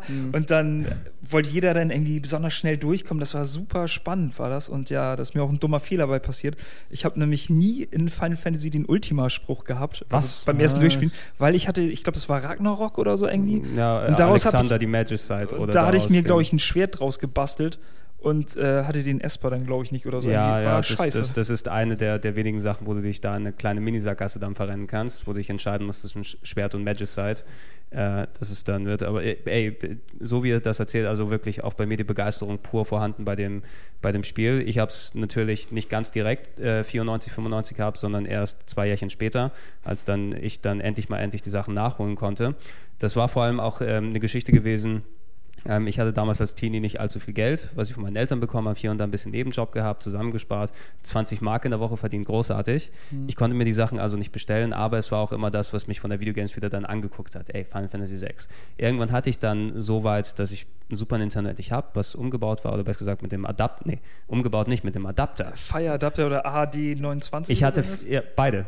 Oh. Ja, ich hatte beide Adapter, da gibt es auch noch eine ganz traurige Geschichte zu erzählen, ja, weswegen ich den Abspann von Final Fantasy VI erst zehn Jahre später gesehen habe. Ja, weil Mal du komplett. schwarz hattest, schwarzes Bild. Genau, Stimmt, das ich habe Ende ging- fünf Adapter, nicht mit ich habe fünf Adapter ja. durchprobiert. Aber es hat damit, damit nicht funktioniert. Hauptsache, ich konnte das Spiel durchspielen. Ich habe es eben ein, zwei Jährchen nach dem, nach dem US-Release dann damals gehabt und es hat mich auch von Minute an dann komplett geflasht. Nicht nur, ähm, dass es die ganzen anderen Japaner-Rollenspiele, die du bis dato gesehen hast, eigentlich komplett weggeblasen hat, was ähm, Story, wie du gerade erzählt hast, ey, diese ganzen Geschichten von wegen, ähm, dass du gegen den Geisterzug kämpfst und die Oper, die eingebaut ist und ähm, der, die, die World of Ruin-Geschichte mit äh, Weltuntergang zwischendurch mittendrin. Das ist innerhalb von der Geschichte her, du, ich, ich habe, glaube ich, bis, bis dahin mit, mit, mit keiner Story mich so verbunden gefühlt in, in der Form, dass ich einfach mich dann reinversetzen kann. Ne? Du, du hast auch wirklich, die Charaktere waren sympathisch aufgebaut, die Übersetzung war super. Fand ich, finde ich auch immer noch heute eine der besten ähm, Super Nintendo-Übersetzungen, zusammen mit Chrono Trigger von dem äh, gleichen Übersetzer Ted Woolsey, heißt er. Das ist ähm, der, der Stammübersetzer damals von äh, Nintendo gewesen. Nintendo gewesen und hat da aus ähm, äh, relativ im japanischen Original relativ trockenen Texten so gut lesbare Texte gemacht mit Gags eingebaut und ähm, also ich meine jeder kennt noch die, die Sprüche von Kefka Oh wenn ja. er wenn er dann so äh, anfängt so herumzuschreien Son of Son of a Submariner und irgendwelche komischen abgedrehten äh, Zitate die er rausschmeißt also die die die Charaktere von denen es 14 spielbare gegeben hat zum Beispiel diesen Gogo, den du erwähnt hast, und du hast ja nach und nach, du hattest ja keinen zentralen Charakter eigentlich dort. An sich könntest du denken, das ist Terra, mit der du das Spiel anfängst, wo ähm, auch eine super äh, Eröffnungssequenz, wo du dann ähm, mit äh, riesigen Stampfrobotern in ein äh, Dorf einmarschierst und dort quasi den Bösewicht machst und alle kaputt haust und von dort aus entwickelt sich dann eben das große Abenteuer. Du hast fantastisch chara charakterisierte Charaktere gehabt, du hast eine tolle Story gehabt, du hast Grafik gehabt, die wirklich fantastisch ausgesehen hat, also wirklich super bunt gewesen. Der Soundtrack, meiner Meinung nach der beste Soundtrack, den äh, Nobuo Uematsu bis jetzt gemacht hat und der hat eben viel vorher, viel nachher gemacht, der Final Fantasy Stammkomponist.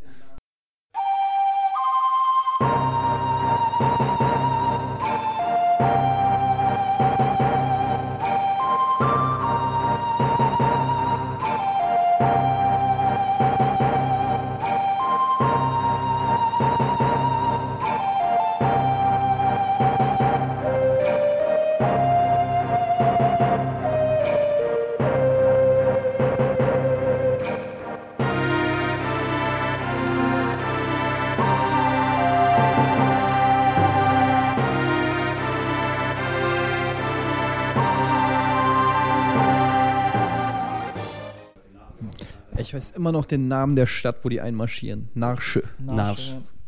Genau. Narsch, ja. Narsch und dann später zu den, äh, zu, zum, äh, wie ist nochmal der Berg, wo die da hingegangen sind, wo sie hier Sabin getroffen Ich haben. kann mich teilweise nicht mehr an Praktikanten erinnern. Aber- Final Fantasy richtig aber so. die Stadt von Final Fantasy 15 Jahre her oder was noch länger. Das Schlimme ist, wir haben das da. damals immer so gemacht, dass wir die umbenannt haben, die meisten. Weißt du, dann, dann hieß denn die Figur. Reinhold. Die weibliche Figur hieß denn so wie, wie die Freundin oder, oder die anderen hießen so wie Freunde. Und dann war das immer das Problem, Okay. wenn einer irgendwas erklärt hat in dem Spiel, so von, ach, den triffst du da und da. Wer zum Teufel ist denn das? Weil man konnte sich gar nicht mehr an die Ja, gut, richtigen man, Namen manch, erinnern. manche der Namen sind auch äh, ein bisschen merkwürdig. Also wenn jemand dort Setzer heißt, Mhm. ne, ähm, der- war, gab es irgendeinen Charakter im Spiel, Ede, den du nach dir benannt hast bei Final Fantasy VI? Weil da gab es ja einige von männlichen Charakteren. Also ich habe nie meinen echten Namen benutzt. Ich habe also früher habe ich hießen meine Rollenspielcharaktere immer Stan. Mhm. Weiß auch nicht warum. ich, ich fand einfach irgendwie den Namen immer irgendwie gut. Ähm, und nee, das war eigentlich das Einzige. Die meisten habe ich immer gelassen. Also ich hatte einen Kumpel zum Beispiel, ähm, der hat immer äh, obszöne Namen gegeben. Fand es immer voll lustig, wenn dann irgendwie der Chocobo hieß irgendwie Kackhaufen und sein Held hieß dann, dann Wixi Wichser oder so. Und das war dann immer, ich weiß, das hätte mich dann zu sehr aus der Story Ja. rausgerissen. Ey, Wixi Wichser, du musst uns retten, nimm Kackhaufen und äh, bezwinge den Drachen. Weißt du, das war, er fand das super lustig. Ich habe das eigentlich immer nur ähm, in der Regel die, die, die Namen alle gelassen. Mhm. Mhm. Ja, ich habe, wenn es je nachdem, ich habe die, glaube ich, meist dann irgendwie Greg oder Gregor oder sowas dann genannt. Ähm, und, äh, aber ich, hab, äh, ich bin da irgendwann auch wieder vom Zug dann runtergekommen. Einfach, wenn du keinen benennen musst, lass die, wie die sind, die haben sich was beigedacht. Ja, ist auch und besser dann, so. dann ist auch gut so. Äh, Final Fantasy 3 oder Final Fantasy 6 später, ge- wie gesagt, wie wir es mittlerweile dann kennen durch die ganzen Remakes und Neuauflagen, äh, so sehr es mich dann damals auch geflasht hat, du, diese Phase habe ich dann nochmal gehabt, wo es dann nochmal für die PlayStation 1 nochmal ra rausgekommen ist als, als Neuauflage, die leider von sehr, sehr langen Ladezeiten zwar geplagt war, aber ähm, wie, wie er vorhin dann ausgeführt hat, das ist das erste Mal, wo ich das Spiel dann komplett erleben konnte, weil sobald du das hierzulande in Deutschland mit dem Adapter gespielt hast, hatte das Spiel einige Fehler gehabt. Ähm, Darunter waren zwar Sachen, die das Spiel nicht komplett kaputt gemacht haben, aber wenn du dann äh, auf der Oberwelt gewesen bist und dort dann ähm, mit deiner Party übernachtet hast, war der Bildschirm auf einmal schwarz. Und du musstest irgendwo anders dann hin, um im Menü wieder zu arbeiten. Oder solche kleine Fehler sind da Es gab gewesen. viele Bugs. Ich hatte zum Beispiel bei Final Fantasy 13 irgendwann mal, das war saukrass, äh, mit meinem Spielstand ein Glitch. Mhm. Und das ist wohl ein ziemlich bekannter Glitch, keine. Ahnung, den kann man sogar bei Game FAQs kann man darüber was nachlesen. Damals gab es natürlich kein Game Natürlich, FAQs, ich ja. wusste überhaupt nicht, wie mir gerade geschieht. Auf jeden Fall hatten alle meine Charaktere plötzlich ultra krasse Items. Mhm. Also Items, die ich in dem Spiel so auch gar nicht hatte, ähm, hatten irgendwelche komischen Werte mit 255 und ich weiß gar nicht mehr, was es alles war. Ich habe es mir neulich sogar noch mal, oder neulich vor ein, zwei Jahren noch mal bei Game FAQs durchgelesen. Mhm. Ähm, und es war total krass, weil ich war plötzlich unbesiegbar. Äh, Die hatten zum Beispiel alle Absorb auf Schaden. Das heißt, egal gegen wen du gekämpft hast, du wurdest geheilt. Du konntest nicht mehr sterben, du warst quasi unsterblich und lauter so Sachen. Und ähm, da, da, ich weiß nicht, wie das gekommen ist. Irgendwie durch vielleicht auch ein Adapter oder 50, 60 Hertz Schalter oder irgendwas hat es halt ausgelöst. Ähm, ja, es war auf jeden Fall krass. Ich äh, müsste sogar eigentlich noch auf meinem Modul sein, wenn die Batterie überhaupt Wenn die noch denn noch hält. Wenn die Batterie Ja. noch gehalten hat. Okay, ich habe ich habe es auch noch zu Hause. Also ich habe ja noch ein paar Super NES-Spiele habe ich aufgehoben. Das ist Mhm. mein japanisches Super Metroid und ähm, Final Fantasy 3 äh, sind glaube ich eine der und was habe ich noch? Ich weiß nicht, noch irgendwelche. Ja, hier sehe ich es gerade. Final Fantasy 6, das original japanische. Ja, ich habe halt die US-Version noch. Habe ich auch. Leider ein bisschen zerfleddert bei mir. Ja. Ähm, da fällt mir gerade noch ein, wo du es vorhin erwähnt hattest mit so witzigen Sachen. Also einer meiner absoluten Highlights irgendwie bei Final Fantasy 3 beziehungsweise 6 war immer, ähm, äh, scheiße, eben ist mir der Name noch eingefallen, äh, Ja, Ultros. doch- Ultros, großartig. Ultros, der immer wieder ankam. Das war, glaube ich, die erste Szene auch in der Oper, wo er ankam. Wo er Genau, Ul Ultros, der. Und Mr. Chupon. Nee, der, der, es war der zweite Auftritt. Der Ultros ist der, der, der violette Oktopus. Der ist zuerst, glaube ich, aufgetaucht, als du mit den Returners auf dem Floß unterwegs bist. Stimmt, wo man gesplittet ist dann mit, dem, mit Ja. der Party. Und das ist so, so ein äh, so recurring Villain, würde man das, glaube ich, heutzutage nennen. So wiederkehrender Bösewicht zwischendurch drin, der auch wirklich dann auch sehr, sehr lustig geschrieben war und an den unpassendsten Momenten aufgetaucht ist und dort auf einmal, du bist in der dramatischen Opernszene und da kommt ein lila Oktopus und will dann die, die Hauptaktrice dann entfrühen. ja, der auf der. Balustrade vor allem rumbalanciert und so seinen Anschlag plant, so wie im schlechten Film. Und dann später dann ist er dann, äh, ich weiß gar nicht, das glaube ich der letzte Auftritt von ihm gewesen. Und da hat er dann seinen Freund Mr. Chupon noch Ja, mitgebracht. Chupon im Kolosseum. ja? Und Chupon pustet dich weg, wenn du das Falsche dann einsetzt im. Kolosseum. Den kannst du aber auch besiegen, Chupon, hin damals. Wer sich sowas ausdenkt, Nee. aber das war echt ein Wo, wo, worauf ich von den Auswahl bei der, bei der Playstation-Fassung das erste Mal sehen konnte, der Glitch, der auch zusätzlich vorhanden war, war, dass du den Abspann nie komplett sehen konntest. Der hat immer abgebrochen, wenn du äh, bei einem bestimmten Charakter, also man muss sich vorstellen, der Abspann von Final Fantasy ähm, 6 oder Final Fantasy 3 ist dann so gewesen, dass du nach und nach mit jedem der spielbaren Charaktere, die du hast, die haben so einen kleinen Mini-Auftritt und dann geht das nochmal für so 20, 25 Minuten weiter. Ne, so ein richtig großes, episches Ende, äh, wo dann die Geschichte aufgelöst wird und das schön gemacht wird. Ähm, wenn du das mit einem Adapter hierzulande gespielt hast, die US-Version, dann ist noch so zwei, drei kleinen, zwei, drei Charakteren mit so kleinen Miniszenen, ist der Bildschirm schwarz gewesen und es ist nicht weitergegangen. Und ich habe, ich glaube, ich habe das Spiel wirklich mindestens von dem Endsave aus 12, 13, 14, 15 Mal gemacht, einfach mit unterschiedlichen Adaptern probiert, mir unterschiedliche Adapter gekauft, äh, geguckt. Ich habe das Spiel nochmal von vorne angefangen, weil einmal ist er dann abgebrochen bei einem der optionalen Charaktere, dem Yeti. Der Nach dem- Sasquatch. Der Sasquatch, ja. Also neben Gogo, der andere optionale, optionale Charakter, ein Yeti, den du dann mit in die Party aufnehmen kannst, ist bei dem abgebrochen. Habe ich gesagt, oh, es liegt vielleicht an dem Teil vom Yeti. Also lasse ich den Yeti weg beim nächsten Playthrough und dann da gemacht und dann alle Adapter nochmal durchprobiert. Nein. Ne? Und ich habe das erste Mal dann den Abspann gesehen mit der, mit der PlayStation 1-Fassung damals im Jahr 2000, 2001 müsste das gewesen sein. Ähm, was da nochmal dazu gekommen ist, ich habe zu der Ära auch ähm, dann, als ich dann gesagt habe, ich spiele es nochmal durch auf der PlayStation 1, auch parallel die Gelegenheit genutzt, weil ich damals äh, recht viele Anfragen dazu bekommen habe. Ich habe ja eine, eine Webseite über Rollenspiele, Greg's RPG Heaven, werde ich auch nochmal dann äh, Werbung, ja. Und äh, twittern. No, no, nochmal, ja, twittern und, und verlinken und so weiter, aber die habe ich hobbymäßig seit einigen Jahren bereits betrieben und mittlerweile ist die auch im, im, 14, äh, im 12. und 13. Jahr bald. Und ich habe da innerhalb, ja, ich habe mir zwar Zeit gelassen, aber ich habe ein Jahr lang dann quasi das Spiel durchgespielt, parallel eine Lösung geschrieben dazu. Ähm, und mir endlich dann auch mal alles angucken können, was in der Super Nintendo-Fassung nicht funktioniert hat. Äh, die Lösung findet man heute noch auch bei mir auf der Seite und bei Game FAQs. Ist ja auch nochmal dort vorhanden. Wenn ihr dort also die deutsche Final Fantasy VI Lösung von äh, Chaz Ashley dann seht, das ist äh, auf meinem Mist gewachsen.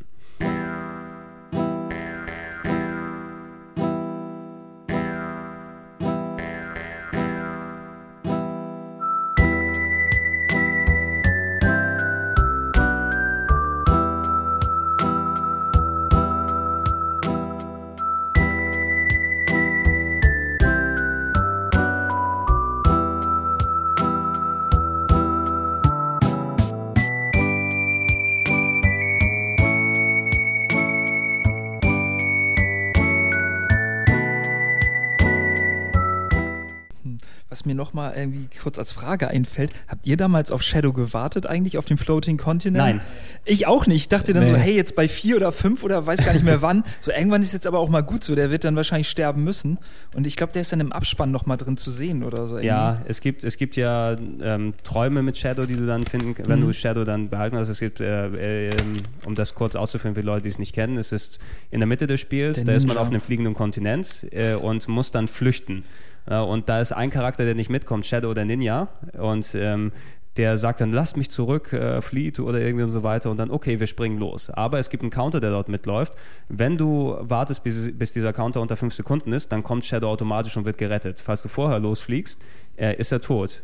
Na, aber das, da, dann fehlt er auch einem im Rest des Spieles. Und ich glaube, ich kenne keinen, der auf den gewartet hat. Ja, das. Problem an der. Situation ist, dass bis dahin halt arsch viel zu kämpfen gab und schwer war und du einfach auch Schiss hattest, dass wenn der Counter jetzt abläuft, dass du den ganzen Shit nochmal machen musst. Genau, Und- genau. Und es war Stimmt, so die Gegner waren echt nervig. ja, da. das war richtig hart. Das, ich sag ja, das war quasi, das, danach kommt ja die World of Rune. Genau. Das heißt, es war so ein bisschen das Ende des ersten Ja, Kapitels. es war, es war ja, du hattest einen richtig fetten Endboss-Fight Ja. eigentlich gehabt mit so abspannmäßigen Szenen vorne dran, wo du denkst, oh fuck, ja, jetzt geht's richtig ab und dann, ey, ich muss flü flüchten, flüchten, flüchten und dann siehst du den Abspann eigentlich. Eigentlich. Eigentlich, ja. und er sagt ja auch, haut ab. Also, Ja, genau, genau. da ey, geht man ja, Er doch. sagt ja nicht, ich versuche mich zu beeilen, ich komme gleich wieder. Oder so. Er sagt, haut ab, also machst du es. Eben, das passt alles sehr, sehr Never gut. argue with a ninja. Ja, aber äh, Final Fantasy VI, eines der, der, der größten äh, Rollenspiele der 16-Bit-Ära und eines der größten ähm, Rollenspiele überhaupt, ist natürlich ähm, Final Fantasy-mäßig das letzte gewesen, was auf dem Super Nintendo rausgekommen ist. Wir hatten zwar hierzulande, äh, es gab zwar einen weiteren Teil, Final Fantasy V, der hierzulande nie auf dem Super Nintendo erschienen ist oder in den USA. Das war eins der ähm, ersten fernübersetzten Spiele. Da werden wir später darauf nochmal ganz kurz zu sprechen bekommen, auf, auf Fernübersetzungen, ähm, was auch ein, äh, ja, uns endlich mal Spiele näher gebracht hat, die nicht japanisch können, wo sich Leute mal hingesetzt haben und privat Spiele übersetzt haben, was ich auch sehr, sehr nett fand, Police dass er endlich mal spielen ne? kann. Ähm, das Final Fantasy VI war quasi dann der, der Abgesang von Final Fantasy auf, auf dem Super Nintendo. Es gab zwar noch eine Handvoll andere Rollenspiele. Ähm, die Serie ist dann aber erst wieder auf der, in der Playstation-Ära losgegangen. Das ist dann Inhalt für einen anderen Podcast. Ich würde jetzt gerne auf was, was anderes zu sprechen kommen, wo du vorhin erzählt hast, Ede, von dieser Vorfreude. Ja? Du sitzt in der Schule, du kannst keinen klaren Gedanken fassen, ey, du hast das Spiel gekauft, du musst, du musst gleich nach Hause hingehen und, und es weiterspielen und du liest dir den Spieleberater durch und dort äh, liest du auswendig, wie die Waffenabhängigkeiten und so weiter sind. Bei dir war es Final Fantasy VI, bei mir war es, du hast gerade das Handbuch des Nachfolgers in, in der Hand, Secret of Mana.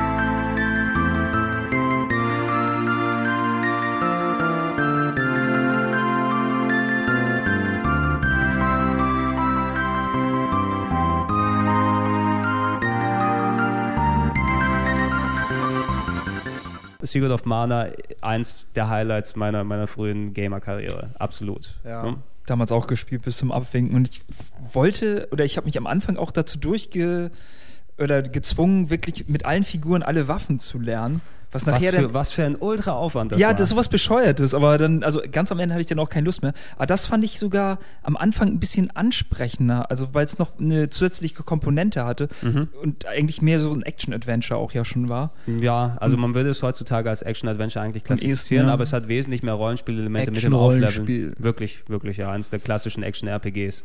Und ähm, eins, ähm, wo ich dann immer dann äh, drauf gehofft habe, dass ich irgendwann mal kennenlerne, der einen Multitap hat, mit dem man dann mal drei Controller an Super Nintendo anschließen spielen, ja. kann. Ich konnte das maximal zu zweit spielen, leider.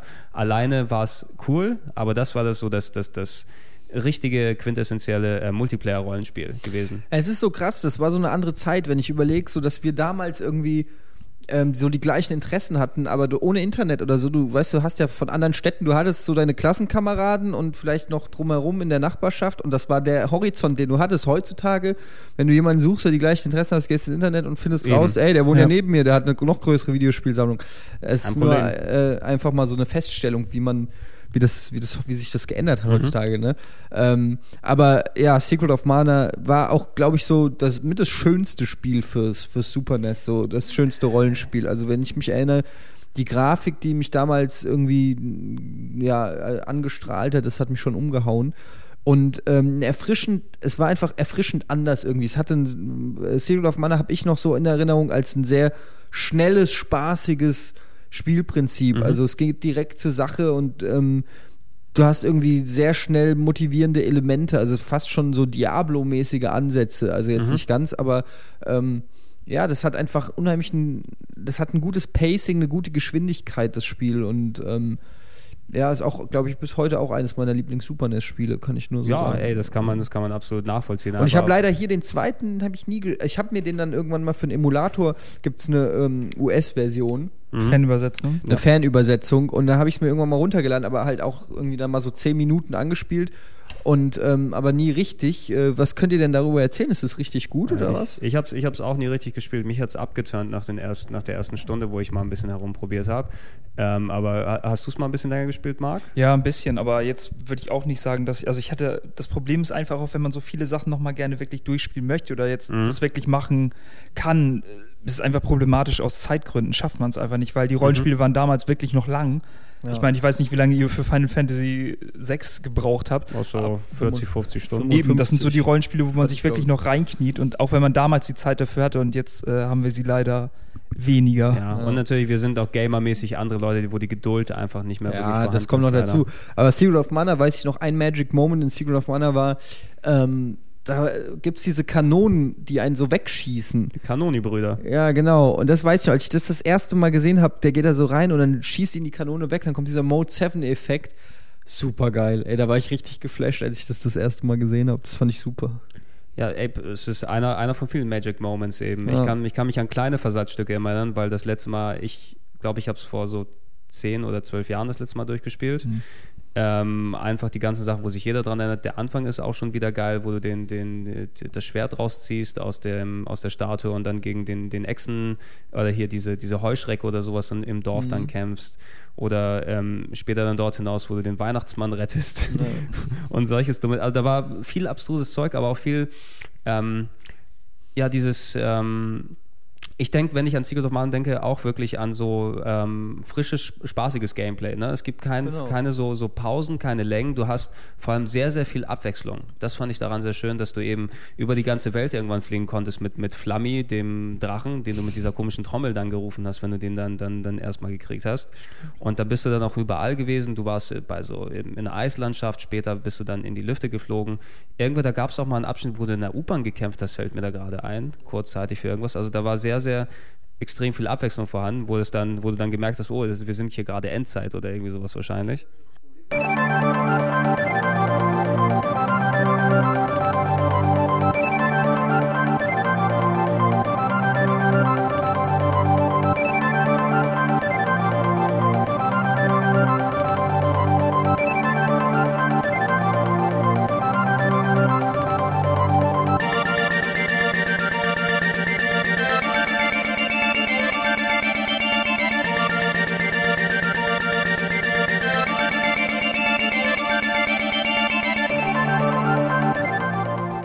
Ich weiß nur, dass das Problem, was ich ein bisschen mit Secret of Mana hatte, ist, glaube ich, dass ja, mehr oder weniger zur gleichen Zeit, kann das sein, Zelda 3 rauskam? Mm, ich glaube, es war ein Tacken danach, ehrlich gesagt. Tacken Zelda danach? war früher, ja.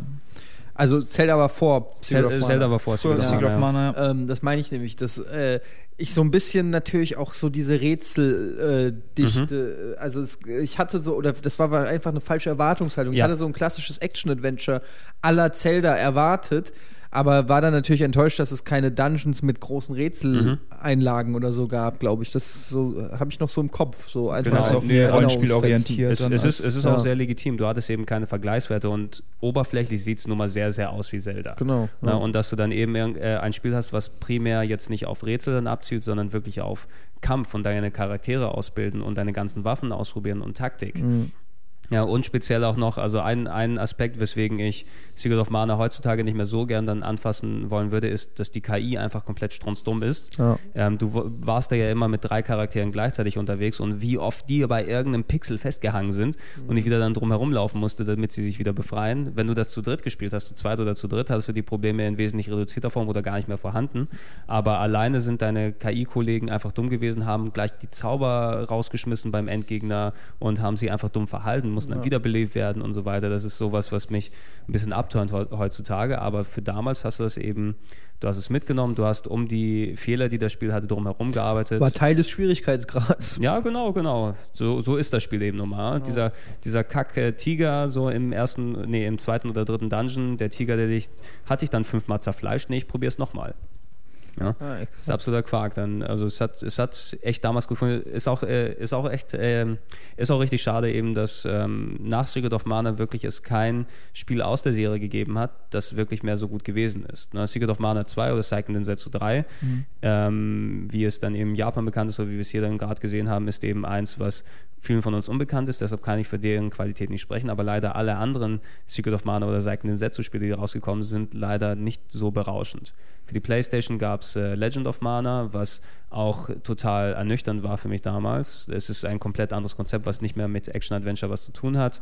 Du hast Seiken Densetsu 4, also wie heißt es hier? Dawn of Mana, glaube Dawn ich of Mana, ja. ähm, was auch ein sehr, sehr mittelmäßiges Super äh, mittelmäßiges PlayStation 2 Action Adventure ist. Also du, du hast leider, die Serie hat leider sehr, sehr abgebaut. Ne? Das ist die Frage, woran das liegt. Also ich glaube, damals, wie Eddie das vorhin auch schon gesagt hat, man hat halt wirklich alles gezockt, was nied- und nagelfest war. Und ob man damals einfach wirklich so, so heiß war auf, auf Rollenspiele, dass man einfach jeden, jeden Kram gefressen hat und jetzt dann irgendwann selektiver geworden ist, dass es mehr Auswahl gab. Ich, ich weiß es nicht. Ich glaube, die, der Appeal ist immer noch da. Irgendwie diese Formel haben sie leider nicht mehr getroffen. Hm. Ne? Dass du da wirklich gute Grafik, vor allem die Musik. Mann, die Musik ist fantastisch. Ja, das stimmt natürlich. Von, von, von Secret of Mana. Die anderen, die, die Soundtracks, die danach gekommen sind, zwar auch ganz cool, aber irgendwie die, diese, diese Mischung hat nicht mehr gestimmt bei den anderen Sachen. Du hattest irgendwas, das Gameplay hat nicht mehr gut funktioniert. Du hattest nicht mehr vernünftige Dungeons, die dann sind. Irgendwie die Progression war nicht mehr vernünftig vorhanden. Und ich hatte mit den anderen einfach wirklich keinen Spaß mehr, so viel wie mit Secret of Mana.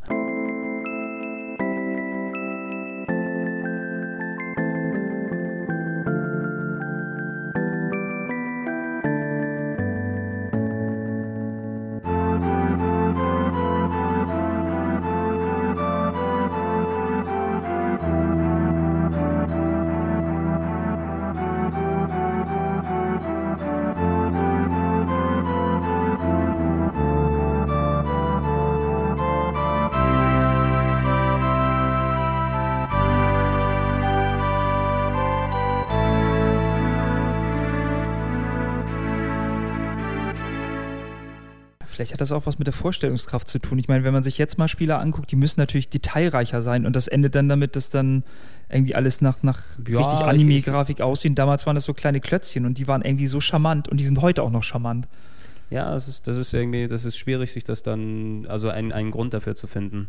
Also ich kann auch nur sagen, ich kann heute immer noch Spaß haben mit 16-Bit-Grafik. Also Ich auch. Mhm. Ja, das, absolut, das ist absolut. aber, ich glaube, das kommt, hängt auch viel damit ab, mit was man groß wird. Also ähm, die Kids heutzutage, die wachsen halt einfach auf mit so Cutscenes aller Final Fantasy 13. Ja.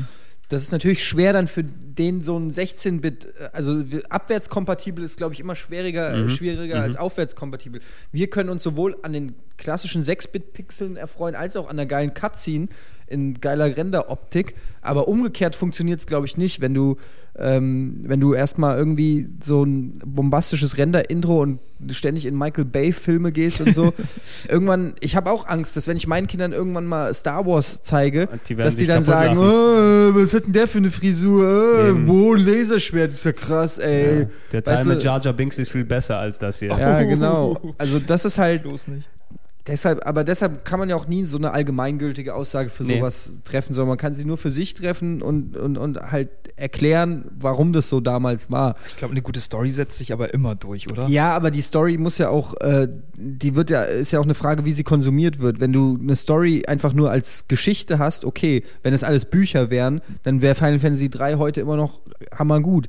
Aber ich weiß nicht, ob jemand diese Story auf 55 Stunden verteilt mit äh, 300 äh, Random Encountern oder so. Weißt du, das ist halt die Frage. Dann wäre es jetzt ein Hörbuch wahrscheinlich. ja, ein Hörbuch vielleicht. Du, du, du, ja. du, du, Und dann hörst du die Musik einfach nur für eineinhalb Wäre eigentlich mal geil. Final Fantasy Hörbuch würde ich mir Ja. auf jeden Fall pass, mal anhören. Pass auf, nein! Oh Gott, ey, dann weißt du, was Gregor demnächst macht. Der skriptet das einfach. Ja, aber das wird, es darf nicht so cheesy sein. Ich, ha- vielleicht war das damals so und ich habe es nicht mehr im Kopf. Aber Kefka war ein richtig fieser Typ, Mann. ja, Kefka war ein Arschloch. Der war der Shit. Der war super, ey. Der war überhaupt Final Fantasy hat eine Reihe von richtig guten Bösewichtern, äh, meiner Ja, Meinung nach. natürlich. Du meinst Gehstahl? Der das Ja, Wasser Gehstahl war- vergiftet hat oder war es Nee, Kefka? Gehstahl war ja- Gestahl meinst du? Nein, war ja Gestahl war der ja eigentlich ein Kefka. halbwegs guter, der natürlich dort. Der wurde ja von Kefka betrogen. Aber der hatte so Und Le Motorrad-Shit Leo hat er vergiftet und getötet dann. Ja. Ne? Oh, der Bruder Mit- von Edward. Ja, ne? Nee, der, Doch, oder? Von Edward? nein, der Bruder von Edward ist äh, Sabin. Sabin ist das. Ähm, Stimmt. Und, und äh, Leo, war denn nochmal Gen- Leo? General Leo, der, der Vorgesetzte von äh, Celis gewesen Ah, okay, ist. ja. Den er dann in, in äh, dem Dorf in Moblitz, glaube ich, dann Okay, jetzt wird's aber echt hat. nerdig. Jetzt, Jetzt gibt's jetzt Shit. Ja, ich- ey, ich, ich habe die fucking Komplettlösung geschrieben. Ich habe das alles noch im Kopf äh, reingeschraubt. Das kriegt man auch nicht mal raus. Ja, da müssen wir jetzt nach Nee. Secret of Mana und Final Fantasy müssen wir zwangsläufig zu der Mischung aus Wir beiden müssen kommen. zu, dem, zu den beiden kommen. Oder du hattest das gerade auch in der Hand gehabt. Ich habe auch ein ausgegraben zu dem Spiel in der Sendung drin gehabt. Wohl mein liebstes, wirklich allerliebstes Spiel aus der ähm, 16-Bit-Ära. Ähm, Chrono Trigger.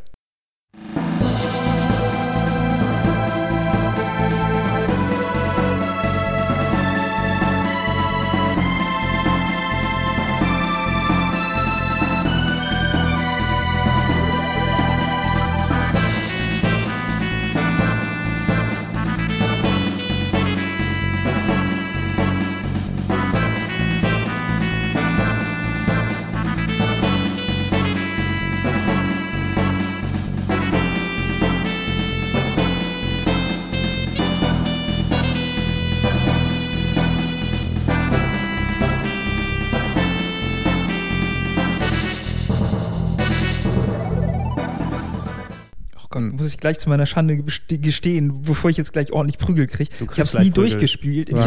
hab Wieso, hast du Chrono Trigger nie ich, durchgespielt? ich kann dir es nicht mehr erklären, warum ich das nicht mochte damals. Ich weiß es einfach nicht. Ich habe es damals gehabt, dann habe ich es mir irgendwann nochmal wieder Ich weiß, woran es liegt. Also ich fand Chrono Trigger auch super geil, muss ich sagen. Aber ich hatte Anlaufschwierigkeiten damit, weil das Spiel ähm, anfangs einen sehr linearen Eindruck macht. Es gibt zwar diese verschiedenen Zeitebenen, aber du läufst halt auf diesen mehr oder weniger Super Mario World mäßigen Schienen, sage ich mal, durch die Oberwelt. Und ich war damals so, ich habe Oberwelten geliebt. Ich, ich wollte bei jedem Rollenspiel immer das Gefühl haben, dass es halt eine Riesenwelt zu erforschen gibt.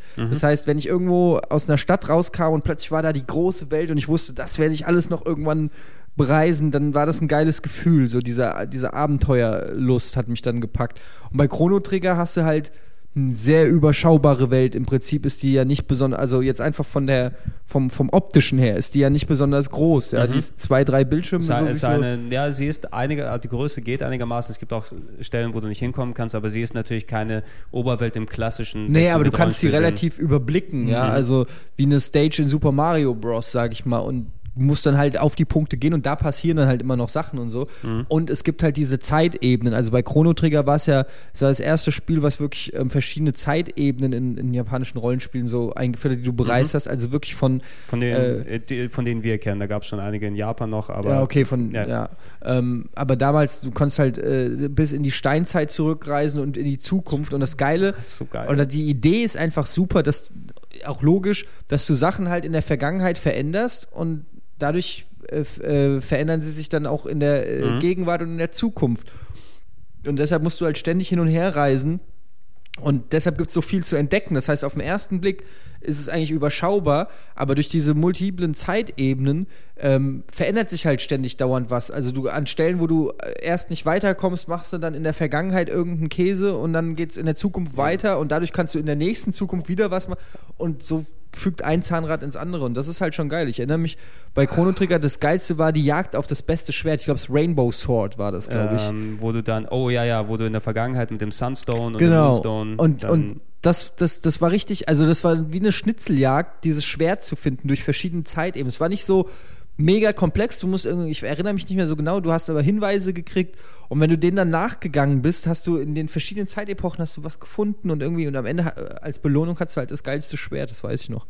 Super, Mhm. Zum Beispiel einer, einer der Faktoren, du, der, der drin gewesen ist. Diese Zeitreisegeschichten, die du erwähnt hast, sind ein ganz großer Faktor eben, warum das Spiel so speziell ist. Ähm, ähm, viel, was wir über Final Fantasy VI äh, gesagt haben, von wegen ey, Grafik, Musik, Magic Moments, Inhalte, Story, Charaktere, finde ich, sind bei Chrono Trigger nochmal äh, potenziert dort aus, weil ähm, einfach die, die, das Grundgerüst durch die, die Zeitreise bietet einfach einen, einen wirklich großen Spielplatz, was storymäßig und gameplaymäßig gemacht werden kann.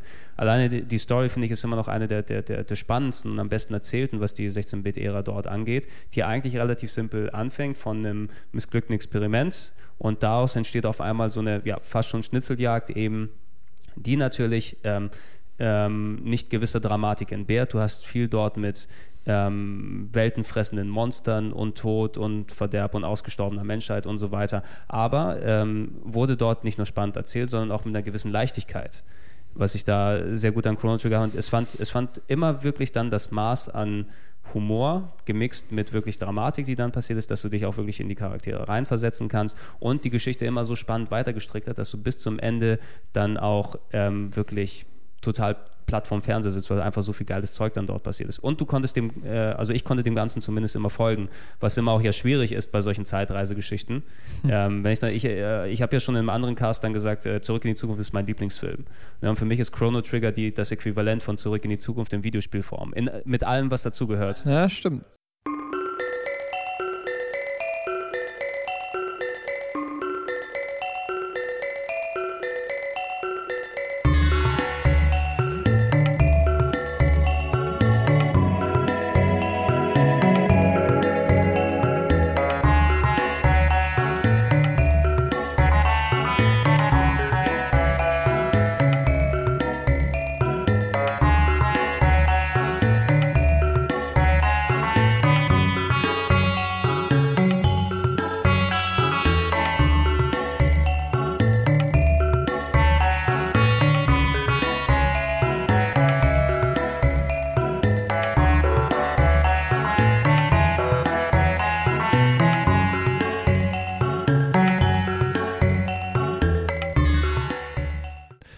Das, Geile bei Chrono Trigger ist, ein- eines der sehr innovativsten Dinge, die ich so in, in der Zeit eigentlich erlebt habe, ist, dass du eigentlich fast zu jedem Zeitpunkt gegen den allerletzten Endgegner antreten Ja. kannst. Du kannst immer hingehen, so Du war kannst, das, ne? Ja, du kannst zu jeder, ich weiß nicht mehr, wie er heißt, ich weiß nur noch vage, wie er aussieht, irgendein Riesenvieh ist. Mhm. Lavos. Aber, äh, La, wie? Lavos. Lavos, genau.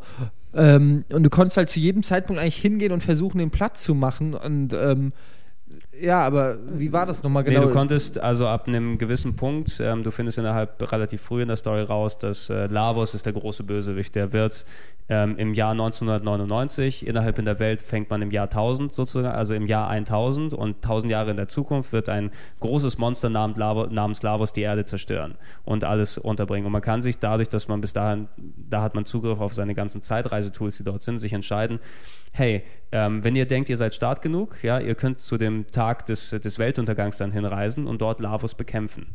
Ja, das heißt, man könnte theoretisch mit einer Gruppe, die chronisch unterlevelt ist, dort hingehen und auf den Sack bekommen. Oder man ist taktisch so gut drauf, dass man mit dieser Truppe hingeht und den Gegner sogar besiegt. Ist dann das Spiel zu Ende? Ja, ja du hast einen, einen von äh, zehn möglichen Abspänen dann dort. Ähm, es ist dann so gelegt natürlich, je nachdem, wann du Lavos besiegst, sind verschiedene Sachen passiert bis dahin. Du hast mal den einen Charakter in der Vergangenheit nicht getroffen und dann den anderen in der Zukunft nicht gerettet, irgendwie und so weiter. Und da passiert unterschiedliche Sachen, die natürlich dann auch diese lustigen ähm, Folgen haben, ähm, was Zeitreise auch manchmal dann dementsprechend haben kann. Es gibt da eine Stelle in der Vergangenheit, da musst du eine äh, entführte Prinzessin in der, in, der, in der Vergangenheit retten. Und ähm, wenn du das nicht, nicht machst, dann ist sie verschollen sozusagen. Äh, Und wenn du das Spiel durchspielst, bevor du diese Prinzessin gerettet hast, dann wird sie nicht von dir gerettet, sondern von einem Frosch. Ja? Und das bedeutet, alle Nachfahren dieser Prinzessin sind dann Frösche in der, in der Gegenwart. Ja, und das heißt, du hast dadurch, dass du das Spiel dort beendet hast, eine Armee von äh, Prinzessinnenfröschen geschaffen. Der dann, das ist eine der möglichen Abspinnen. Also so viele Gags und Ideen und, und Konzepte, die mit verbaut wurden, die aber auch wirklich gut, funktionieren und gut greifen. Das Ding äh, Chrono Trigger hat Milliarden von Magic Moments. Ich glaube, meine, meine Lieblingsszene ist die Gerichtsverhandlung, äh, relativ am Anfang, wo du dann auch ähm, hat für mich ein bisschen was so von äh, Sixth Sense vom Film dann ähm, her zu tun, weil dort hast du ja auch quasi ein, ein, ein Film, der in den letzten Minuten nochmal so dann ähm, zeigt, ey, äh, merkt ihr, was äh, dort passiert ist an der und der und der und der Stelle im Film. Im Spiel gibt es eine Gerichtsverhandlung, die dann sozusagen dein Verhalten in den ersten 20 Spielminuten dann beurteilt, wo du gar nicht daran denkst. Ne? Du bist auf dem Jahrmarkt unterwegs und, oh, ich habe leider das, das, das Sandwich von einem gegessen. Oh, ich habe mich leider vorgedrängelt irgendwo dort in der Schlange. Das sind Sachen, die machst du unterbewusst und auf einmal hast du diese Gerichtsverhandlung und da, wird, da kommt der Zeuge, ich habe ihn ganz genau gesehen, er hat mein Sandwich gegessen. Hm. Ich Was in den Knast geworfen. Das sind alles so kleine, coole, geile Details, geile Sachen, die an Chrono Trigger einfach das? Chrono. Trigger war doch irgendwie so eine Co-Produktion von, von irgendwelchen Ja. Square Ja, Enix-Leuten. Chro- oder Chrono Trigger sowas. ist äh, das, äh, so das, das, das äh, Dream Team Rollenspiel gewesen. Weil Genau. Chrono Trigger, da einerseits saßen die Final Fantasy Leute dran, also Hironobu Sakaguchi und, und, und sein Team Nobuo Matsu und du hattest äh, Dragon Quest damit dabei, die Leute von Enix, damals eigentlich verfeindet und rivalisiert, ne, weil Enix hat Dragon Quest gemacht, der äh, Yuji Horii, der, der Macher und, und Chefentwickler von, von Dragon Quest, ähm, hatte eigentlich immer, die haben immer das, die obere Hand gehabt in Japan, da waren die Spiele erfolgreicher als Final Fantasy, haben sich dann entschlossen, wir machen eine Koop ein Spiel. Und Chrono Trigger ist sehr, sehr informiert davon, wie damals die, die Dragon Quest Spiele gewesen sind. Da gibt es auch nämlich viel mit Zeitreise. Wer mal Dragon Quest 7 auf der PlayStation 1 gesehen hast, die führen eigentlich die Konzepte fort, was Chrono Trigger angefangen hat, aber auf einem komplett anderen Niveau. Ne, und was, was dann Dragon Quest von, von, von Story und Gameplay und so weiter mit reingebracht hat, was Squaresoft dann nochmal mit dazu getan hat, mit Präsentation, mit Musik, mit Politur, mit Kampfsystem, hat eigentlich wirklich, ähm, ja, wenn man sonst sagen würde, viele Köche verderben den Brei, das ist dort darauf nicht zugetroffen, weil du hattest die besten Leute in der Branche, plus ein paar ganz, ganz junge Leute wie Yasunori Mitsuda, der den Soundtrack gemacht hat, damals sein erster Soundtrack gewesen, bekannt aus Soundtracks hier Xenogears oder äh, Chrono Cross und so weiter und so fort, einer der besten japanischen Musiker, hat dort, die haben dort damals ein Spiel geschaffen, einfach was in die Haarspitzen perfekt ist. Perfekte Länge, perfekte Durchspielbarkeit. Ähm, ich würde kein anderes Spiel dann wirklich bezeichnen, das, das wirklich jeden Part korrekt äh, hinbekommt. Äh, ich kann auch wirklich nichts Schlechtes zu dem Spiel sagen. Es geht nicht. Es ist Chrono Trigger, verdammt nochmal.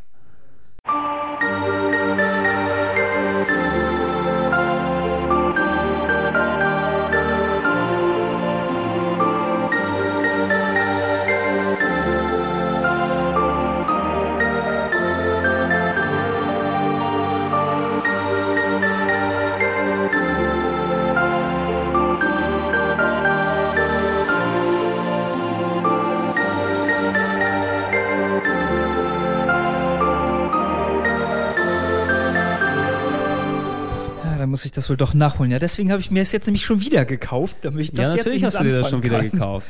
Und ich, weiß, ich weiß nicht, war. ob es dann, also wenn ein Spiel am, schle- äh, am, am besten gealtert ist, dann müsste es wohl Chrono Trigger sein, weil ähm, es macht dir leicht, das Spiel es zu mögen. Ja? Gibt es ja auch mittlerweile für den DS, glaube ich. Genau, für den Nintendo DS mit ähm, zusätzlichen äh, Dungeons, glaube ich, nochmal, die aber jetzt nicht, glaube ich, so richtig der Rede wert sind. Aber endlich kann man es dann auch auf einem System spielen und nicht äh, musst du die Super Nintendo-Fassung haben, die ich mit etwas Glück damals übrigens für 60 Mark bekommen habe. Sehr, sehr gut. Sehr günstig allerdings, ja. Habe ich mich sehr, sehr gefreut. Ein, einer Kommt das eigentlich überhaupt PAL raus? Äh, Nee. Nein. Es Krass. gibt, es gibt keine PAL-Version, alles einer dieser typischen Importe. Also die DS-Version ist die einzige deutsche die Version. DS-Version ist die einzige, sie ist noch nicht mal deutsch, sie ist die einzige, die Ja, hier europäisch auf, äh, äh, wirklich in, in Europa, europaweit erhältlich ist und das einzige kannte man nur sonst von den USA und als Japan-Import, wie wir gerade schön die, die schöne Packung hier vom Markt haben. Aber es ist, es ist ein geiles Spiel. ja ich muss es nochmal ne? machen. Ich brauche unbedingt Urlaub. Und mein Finger muss wieder funktionieren. Gut, aber ich glaube, genug äh, Chrono Trigger äh, ins Horn geblase. Wir haben natürlich noch eine, eine, einige andere Sachen. Hier die äh, Bibliothek an Super Nintendo Rollenspielen ist an sich zwar umfangreich, aber an sich auch überschaubar. Viele Sachen, die wir hier gespielt haben, ähm, wir hatten gerade eben die meisten Sachen, die wir erwähnt haben, waren von Squaresoft, mittlerweile bekannt als Square Enix, der, der große japanische Rollenspielhersteller. Es gab natürlich auch ähm, von, von vielen anderen Herstellern Rollenspiele, die sich aber nur mal kurzzeitig am Genre versucht haben und dort, ähm, sagen wir jetzt, keine so große, sich eine große Reputation aufgebaut haben als Rollenspielfirma, aber trotzdem noch eine bekannte Serie aufgebaut haben. Ähm, hat jemand von euch damals mal sich mit äh, Breath of Fire beschäftigt auf dem Super Ja. Nintendo? Also ich glaube, ich habe nur die ersten beiden gespielt. Das sind auch die einzigen, die auf dem Super Nintendo erhältlich sind. Ja. Also äh, Breath of Fire bin ich ein sehr, sehr, sehr großer Fan von den PlayStation-Ablegern 3 und 4. Also einige meiner absoluten Lieblingsspiele.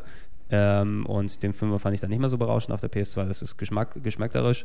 Breath of Fire 1 und 2 waren auch ähm, ja, zwei Rollenspiele von Capcom ausgerechnet. Äh, Mhm. Capcom, der, der Erfinder von Street Fighter, Ghosts and Ghosts und so weiter, die normalerweise keine Rollenspiele machen. Ähm, die haben sich an einem Rollenspiel versucht mit Breath of Fire, was sehr nah, eigentlich schon sehr nah an der Final Fantasy 2 Formel gewesen ist, mit ein bisschen besserer Grafik. Du hattest dort aber das, das Grundkonzept immer, du warst immer ein Drache in Menschengestalt, der dort herumgelaufen ist und ähm, hast eine, ähm, eine Prinzessin getroffen, die gleichzeitig auch, ähm, was, nee, eine Fee war sie nicht, die hat ja immer Flügel gehabt. Eine Prinzessin, die fliegen kann. Sehr schön. Sehr ja, gut. gut. konnte ja die Prinzessin Peach in Super Mario 2 auch. Ja, da die- schließt die- sich der Kreis. Da ja schließt auch sich der Rock Kreis. an. Die konnte, die konnte natürlich dann ihre ja, mit, mit, ihrem dicken ähm, Kle- Kleidchen dann dort schweben. Nee, der, der Grundgedanke war immer, du hattest immer so dieses, dieses Grundkonzept von Drache und, und Prinzessin, die miteinander durch, durch Abenteuer gegangen sind. Auf dem Super Nintendo waren das ähm, der erste war okay, der zweite war wirklich ganz nett, ein ganz nettes Rollenspiel in dem, in dem klassischen Sinne, die dann später erst richtig gut geworden sind und leider seit einiger Zeit in der Versenkung verschwunden sind. Ähm, auch ein, ein, ein Teil äh, oder ein Spiel, wonach ich sehr, sehr lange gesucht habe, bis ich endlich mal Breath of Fire 1 und 2 für Super Nintendo hatte, überteuert in irgendwelchen Läden gekauft. Sind die eigentlich rausgekommen oder war das auch nur Importe? Weil ich Äh, hatte die Breath of- damals Breath als, of Fire 1 gab's, ist ich, hierzulande nie gekommen, nur in den Echt? USA, als US-Version, gepublished von Squaresoft, von, warum auch immer, Aha. weil die anscheinend schon Ich dachte, die, es die, gab PAL-Versionen. die. PAL-Version gab es von Breath of Fire 2, hier auch nochmal rausgebracht äh, von Laguna, wer sich Oh. erinnern kann. Laguna war, glaube ich, das, das, der Publishing-Arm von Ocean, die normalerweise nur komische Filmumsetzungen gemacht ja, vor allem haben. regt sich jetzt irgendwie heutzutage jemand auf, wenn da auf dem Cover irgendwas raufgedruckt ist. Und dann war dieses hässliche Logo von Laguna war dann da irgendwie drauf, immer auf dem ja, Packung. du, genau, es war Und du konntest nicht mal Aufkleber abmachen. teilweise. oh, ne? ganz schlimm, ganz schlimm. Ganz hässlich ausgesehen. Aber ihr, ihr habt damals während der Super Nintendo-Zeit wahrscheinlich nochmal kurz reingeschaut, ne? zu Breath of Fire.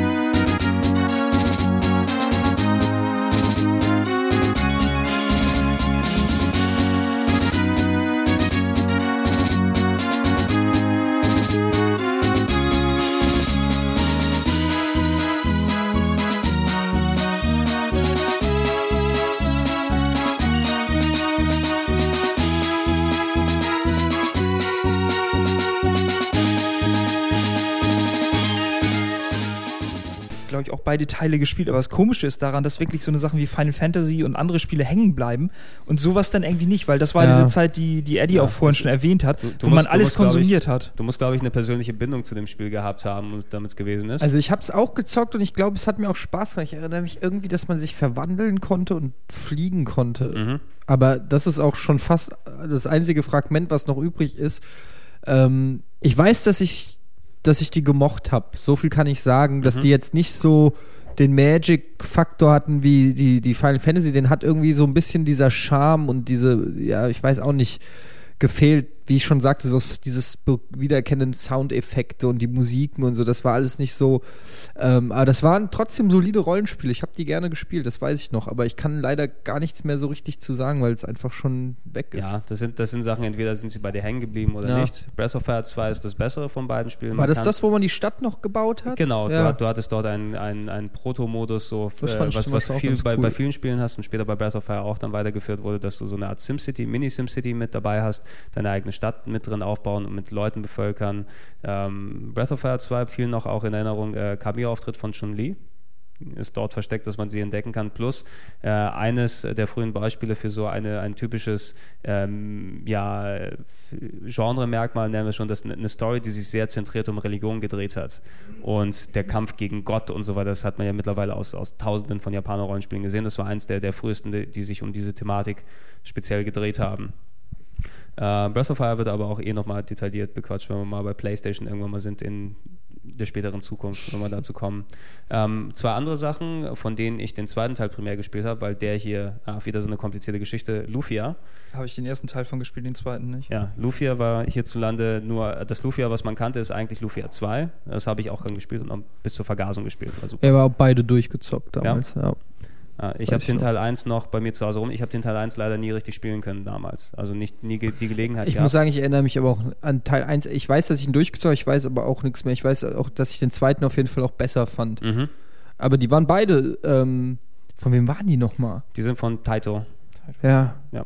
Also die waren auf jeden Fall, ähm, das waren so typische japanische äh, Rollenspiele. Also die waren einfach, die hatten im Prinzip nichts Außergewöhnliches, aber die waren einfach, die hatten alles, was ein japanisches Rollenspiel eigentlich haben muss. Die hatten eine nette Story, einen netten, äh, netten Flow, Waffen, Zaubersprüche, ein Kampfsystem, das logisch und einprägsam war. Also die waren einfach so, so grundsolide, aber die haben schon Bock gemacht. Und ich erinnere mich, ich weiß nicht, was der erste oder der zweite, irgendeiner von denen war kacke schwer. Mhm. Also beim, beim zweiten gab es, oder das, was wir hierzulande als Lufia kennen, ist eigentlich Lufia 2, weil der erste Teil nie rübergekommen ist, wieder so eine typische Genau, der zweite war so ein bisschen Zelda-mäßiger zwei, noch. Genau, Teil 2 hatte viele Rätselelemente Genau, in den Dungeons ja. und du hattest eine Sache, die fand ich auch sehr, sehr interessant. Du hattest zwar dort, du hattest keine Random Encounter an sich, sondern du konntest die Gegner sehen. Die Gegner sind innerhalb der Dungeons, haben sich aber nur bewegt, wenn du dich bewegt hast. Das heißt, du bewegst dich einen Block nach unten, die haben sich auch einen Block nach links oder rechts bewegt. Also konntest du schon vielleicht sogar mit ein bisschen Vordenken und Time, ob du auf die zusammentriffst oder nicht. Und du hattest innerhalb der Dungeons viele coole Rätsel, die dann ungewöhnlicher waren für ein richtiges Rollenspiel. Es, es ist ein richtiges Rollenspiel gewesen mit Kampfsystemen und allem drum und dran und Endgegnern. Ähm, aber du hattest das fast schon, würde ich sagen, fast schon am besten Zelda-mäßigste Spiel. Ähm, bei, bei Lufia 2 mit den Rätseln, also inklusive dem schwersten Rätsel aller Zeiten. Eines dieser verdammten Schieberätsel, oder man kennt die Dinger so, diese, diese Puzzle-Schieberätsel, wo man dann das Bild zusammenbauen muss. Ich glaube, ich habe an denen irgendwie sieben Stunden gehangen an diesem Teil. Und da kriegst du eine besondere Waffe, die du hast. Plus es gibt ähm, den, ich glaube, es heißt äh, die Ahnenhöhle, hieß das Ding in Deutsch.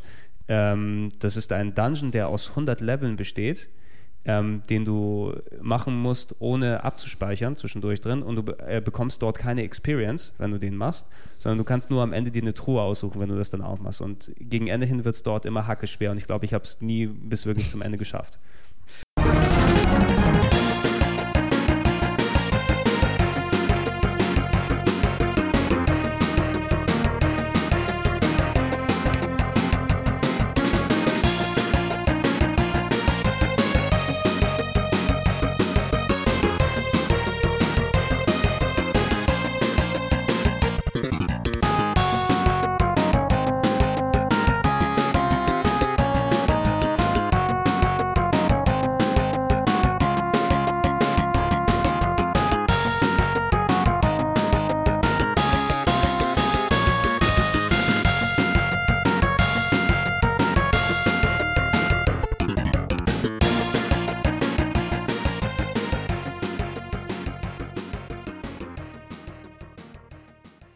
Zwei von den Truhen sind auch noch Nieten, oder was? Ja, also ich glaube, du kannst, ich glaube, da war sogar sowas, ne? dass du am Ende, am Ende kommen dann ganz, ganz schwere Gegner, die anfangen, dich zu vergiften und du, den musst du innerhalb von drei Runden besiegen, so ein Riesenschleim, sonst äh, stirbst du da sofort, musst alles wieder von vorne fangen und dann ist doch nicht so was Berauschendes in der Truhe. Kannst du aber behaupten, ich habe die verkackte Ahnenhöhle ähm, geschafft. Ja, habe ich in Erinnerung, trotz dieser, oder gerade wegen dieser Geschichten, eigentlich als, als Spiel, was ich sehr gern gemocht habe, Lufia 2 oder speziell eben das, das, das deutsche Lufia, hat ein bisschen leider äh, leiden drunter müssen, dass die deutsche Übersetzung sehr, sehr beschissen war. Eigentlich eine dramatische Geschichte mit Selbstaufopfer äh, Selbstaufopferung und ähm, irgendwelchen Liebesbeziehungen und so weiter, die eigentlich recht äh, interessant gestaltet war, aber die, die deutsche Übersetzung bestand aus lauter, lauter Wörtern wie Zauberkram an der Tür wegdingsen und keine Ahnung, es war total sehr, sehr, sehr merkwürdig und, und schlecht übersetzt. In, Im Sinne der Horrorwindel aus Secret of Mana, wer sich daran erinnern kann. Ja, oder wir gehen und gucken uns die Lindenstraße an. Oh Gott, ja, das ist Secret of Evermore. Nee, das war, das war Mana mit der Lindenstraße. Ach so, okay. Ja, da haben dich die- wir haben die immer Gnome Secret of gebalgt. Evermore war doch dann auch äh, das, äh, der inoffizielle Nachfolger und ähm, wurde ja auch so schrecklich übersetzt mit so äh, ständig aktuellen Bezügen und da haben wir es immer Secret of, Secret of Groß-Ostheim genannt. Weil äh, zu dem Zeitpunkt Nintendo ähm, in Groß-Ostheim bei Frankfurt, wo ich halt gewohnt habe, ähm, äh, residiert hat und da die Übersetzung stattgefunden haben und da haben wir immer gesagt Secret of Groß-Ostheim. Kleiner, Ja. kleine Anekdote. ja, es ist auch Groß-Ostheim immer direkt vorgekommen in den Spielen und niemand Ja, würde genau. Groß-Ostheim kennen, wenn es nicht um Nintendo gewesen wäre. Das fanden die halt lustig, genau. Das, es gab das tatsächlich in dem Spiel, haben sie dann auch von Groß-Ostheim geredet, weil sie so lustig waren und sagen, hey, wir sitzen hier gerade in Groß-Ostheim, Ja. nennen wir es doch. Groß-Ostheim. Wir sind die lustigsten und haben ein Spiel für alle Ewigkeit versaut. Eben. Es war immer der, der nette Kollege, der hieß, glaube ich, äh, Claude äh, Mäuse. Also den findet man noch dann äh, auf den Spielepackungen drauf. Der hat diese ganzen Übersetzungen verbrochen damals, die uns äh, gequält haben mit, mit schlechten Texten und Linde Straße-Referenzen. Das ist ja zum Glück mittlerweile vorbei. Nintendo, deutsche Spiele von Nintendo sind ja mittlerweile sehr, sehr gut, die deutschen Übersetzungen. Ja, gerade die Die, Lokalisation. die bei Ära ist lang vorbei. Kurz zu, zu Secret of Evermore, du hast es schon angesprochen, eigentlich hätten wir das bei Secret of Mana nochmal mit dranhängen müssen. Ähm, aber das war ja effektiv das Spiel, was wir bekommen haben, anstatt ähm, Seiken Densetsu 3, anstatt das japanische Secret of Mana. Da hatte ähm, Squaresoft damals extra ein US-Studio aufgebaut und das war das erste Spiel von, von Squaresoft, der Firma, die äh, das außerhalb der USA, äh, außerhalb ähm, von Japan entwickelt wurde, in Hawaii, in den USA. Und äh, die haben dort quasi Secret of Mana genommen und ein neues Spiel draus gebaut, wo du anstatt Fantasy-Figuren bist du eben Hund, äh, ein Junge gewesen, der mit seinem Hund durch die Ist jetzt- Zeit gereist ist. So zum Kotzen einfach nur. Fand ich auch furchtbar, das Spiel. Also ich hätte auch so viel davon erwartet, aber dann. Von der Spielmechanik ist es gar nicht so schlecht, aber von der, von dem, ach Gott, von der gesamten Story und dem Setting und dem ganzen Look, ah, das hatte, das hat überhaupt nicht mehr diesen Japano-Charme, sondern eben so einen westlichen Mhm. Charme und äh, die Texte und alles. Es aber ist- das es ist ist komisch, dass man es daran es- merkt, auch sowas, ne? Also gerade, dass dann irgendwie was verloren geht, einfach. Du merkst immer, wenn Leute versuchen, etwas zu kopieren von anderen, wenn, wenn nicht die Originalurheber dran sitzen, sondern Leute, die etwas nachmachen wollen. Das ist nie so gut wie das Original. Also in der Regel. Gibt Nee, Ausnahmen. und das war im Fall von Secret of Evermore auch nicht. Ich habe es mir jetzt ähm, vor zwei Jahren noch mal in der Sommerpause ähm, nochmal gegeben, einfach weil ähm, ich immer, ich fand es immer nicht besonders gut. Ich, ich habe es einmal durchgespielt und dachte immer, hm, ist nicht so gut wie Secret of Mana und so weiter. Dann hatte ich ein paar Jahre später Secret of Mana nochmal gespielt und fand es dann in der Neuzeit auch nicht mehr so toll, weil sich das einfach so viel verklärt hatte mit der Vergangenheit. Okay, ich schaue mir nochmal Secret of Evermore an. Mal sehen, ob sich mein Eindruck bestätigt, jetzt wo ich ein bisschen mehr Hintergrundwissen und so weiter habe. Es ist immer noch nicht gut. Ne? Es, es ist einfach ein, ein Spiel, was Versatzstücke hat von einem guten Spiel, ähm, gar keine gute Spielbalance hat, die Steuerung funktioniert nicht vernünftig, die KI des Hundes ist nicht so toll, der dir dann aushilft. Ähm, geschichtsmäßig sind dann, ja, da sind viele Parts, die einfach überschwer dann gemacht sind, dass du ähm, dann auch komische Labyrinthe dann durchgehen musst und du weißt nicht, wo du dann bist. Es gibt eine, ähm, ich glaube, es gibt ein Level in so einer viktorianischen Zeit, wo dein Hund auf einmal ein Pudel ist, äh, wo du, ey, ich möchte jetzt hier nicht drei Stunden mit einem fucking Pudel rumlaufen.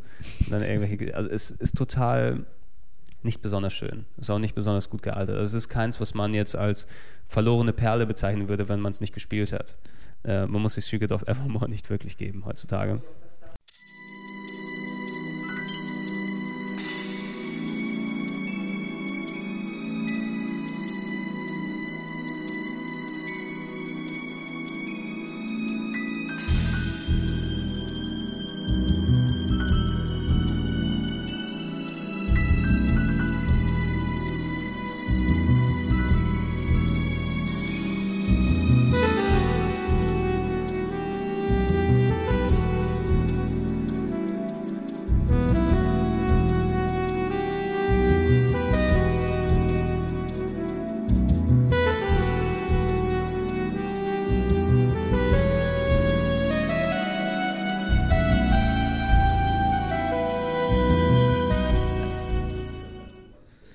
Das war, glaube ich, auch das damals, was mich so dazu gebracht hat, wirklich jedes Rollenspiel zu kaufen, weil man immer dachte, so, ein, da ist irgendwo noch eine Perle dabei, so ein gutes Spiel, was dann an Final Fantasy oder so rankommt. Aber irgendwie war das immer, hat nicht so richtig gefunzt. Man hat relativ schnell rausgefunden, wer äh, für welche Qualität und für welche Art Spiel zuständig ist. Man konnte es schon anhand der Entwickler schon einigermaßen ähm, machen, wobei Square natürlich auch, die haben ja in Japan unheimlich viele Sachen Die rausgehauen. hier nie rausgekommen sind. Ja, Ne? so Saga Sachen wie Frontier und sowas auch. Saga Ja. Frontier, Bahamut Lagoon. wollte ich immer Alcahest oder Al- sowas. War Alcahest von Squaresoft? Das weiß ich gar Mhm. nicht. Aber es ist echt viel gutes Zeug gewesen, da, da machen wir einen kurzen Abriss nachher drüber. Ähm, jetzt wurde ein Spieleentwickler erwähnt, natürlich der, der groß, ganz, ganz große Rollenspielentwickler neben Squaresoft war natürlich immer Enix in, den, in, in Japan und hierzulande ähm, eher weniger. Also ich glaube, in Europa haben sie gar kein Super Nintendo Rollenspiel rausgebracht, aber sehr, sehr viele als Import, ähm, die ich damals in der Ära eher als mittelmäßig empfand. Also ich kann mich ja nicht, ich habe äh, Seventh Saga oder sowas damals gespielt und durchgespielt. Das Brainlord äh, als, als. Zelda-Klone. Ich glaube, eins, wo du dich dann reingehängt hast, Ede, war Paladins Quest. Ja, ich habe sowohl Seventh Saga als auch Paladins Quest durchgezockt. Ähm, wobei ich sagen muss, Paladins Quest war eigentlich scheiße, aber ich hatte einfach zu dem Zeitpunkt, weiß ich noch, nichts anderes. und es lag immer da und das Schlimme daran war, eigentlich ist das Spiel an sich gar nicht so schlecht. Es ist ein solides ähm, JRPG. aber mit einer unfassbar ekligen Optik. Ähm, Pastellpower, ne? Ja, das hatte so Pastellfarben und so ganz komisches Bunt. Und die Charaktere und die ganze Architektur war komisch eckig und die haben irgendwas, echt- irgendwelche Drogen genommen, die wollten irgendwas ganz anders machen. Spielerisch war es gar nicht so schlecht, auch storymäßig war es gar nicht so schlecht, aber ich kenne ganz viele, die das gezockt haben und gesagt, Alter, hör mir auf, das kann ich nicht zocken, ey, das kriegen Augenkrebs. Das, ja, nee, es holt einen einfach auch nicht ab, weißt du, du denkst einfach, nee, ich kann mich auf diese Welt nicht einlassen, weil die zu uh, ist, aber ich hab's halt gezockt, weil ich halt Rollenspielsüchtig war und halt zocken musste. Ähm, schlimmer war eigentlich Seventh Saga, weil das eigentlich ein ganz cooles Rollenspiel war, aber ich dann Fehler gemacht habe, weil das Spiel quasi, oder was heißt, das Spiel ist, ähm, man kann es falsch spielen. Und zwar kannst du bei Seventh Saga immer dir einen Partner an die Seite holen, äh, mit dem du kämpfst. Dann kämpft man zu zweit. Und ähm, das Spiel ist erstmal sauschwer, schweineschwer. Du musst unheimlich viel Random Encounter machen und, und dich hochleveln, damit du gegen die Endgegner irgendwann eine Chance hast. Und ähm, es kommt irgendwann, ich weiß, krieg's nicht mehr so ganz zusammen, gibt es die Szene, ich hatte einen Partner und den habe ich halt genommen und du, du kriegst immer nur die neuen Partner, wenn du ein gewisses Level oder weiß ich nicht, oder wenn du irgendwas erreicht hast, dann kommen die überhaupt erst zu dir. Und jedenfalls habe ich einen Partner gehabt äh, in dem Spiel und habe den die ganze Zeit benutzt und habe den nicht ausgewechselt. Aber im Prinzip musst du die häufiger wechseln, weil die, die du neu kriegst, dann wesentlich stärker sind. Irgendwie so war das. Und ich hatte auf jeden Fall meinen immer dabei und irgendwann war der so schwach, dass ich dass ich nicht mehr weitergekommen bin in dem Spiel. Ich habe die Gegner nicht mehr gepackt und ich konnte die nicht mehr austauschen, weil ich irgendwie schon über den Zeitpunkt, also die waren nicht mehr an den Orten, wo sie sein sollten. Ach, das war ganz kompliziert. Auf jeden Fall war ich stuck. Ich konnte das Spiel nicht weiter zocken, weil ich unterlevelt war. Ich konnte nicht mehr zurück. Ich konnte den Partner nicht mehr austauschen. Ich konnte die Gegner, wo ich da war, nicht mehr packen. Ähm, also ich hätte sie vielleicht, wenn ich äh, von zehn Gegnern hätte ich einen gepackt und davon hätte ich dann 100 packen müssen, um aufzusteigen und es wäre und dann habe ich halt nochmal neu angefangen und ähm, dann habe ich auch geschafft. Dann habe ich es richtig gemacht, habe den Partner gewechselt regelmäßig und so. Egal. Auf jeden Fall. Ähm, ja, das, das waren Ja. so, das waren so Spiele, die halt auch unter ferner liefen irgendwie. Ja, das war so innovativ doch irgendwie, das mit diesen verschiedenen, mit dem Kampfbildschirm und so, das war ja so dreigeteilt, das Spiel. Und das fand ich irgendwie erfrischend anders. Fand es auch sau schwer, aber das war irgendwie mal was anderes. Jetzt Paladins Quest war bei mir genau dasselbe Problem, dass ich dachte, oh, die Grafik ist jetzt nicht so Ja. doll, obwohl die Story wohl ganz okay. Vielleicht das Kabel falsch angeschlossen oder so. Also Seven Saga fand ich damals irgendwie geil, weil was ich zum Beispiel mochte, ist, dass du so den Gegner gehauen hast, ein Energiebalken so zurückgegangen ist. Das war irgendwie so flüssig, es war nicht mehr Zahlen oder so, sondern ähm, die Grafik war auch ziemlich gut und ähm, es gab ja neu dieses Random Encounter System, dass du so Punkte auf, der, auf, der dem Genau, Radar auf der gesehen, Karte hast. gesehen hast, wo die genau, sind, die Gegner. Und du konntest dann auch manchmal stehen bleiben und den ausweichen oder so. Und ich habe mich immer gefragt, ob das im Prinzip nur das sichtbar gemacht ist, was bei allen Random Encounter Spielen unsichtbar ist, weißt So, du? wahrscheinlich ist das vielleicht so eine Das, Funktion. ja, gewesen, ne? also ich habe mir das überlegt, weil ähm, es war immer so, nach einem Kampf waren die Punkte immer weit weg. Und je länger du gelaufen bist, desto mehr kamen und waren näher und irgendwann gab es halt einen Random Encounter. Irgendwie, ja.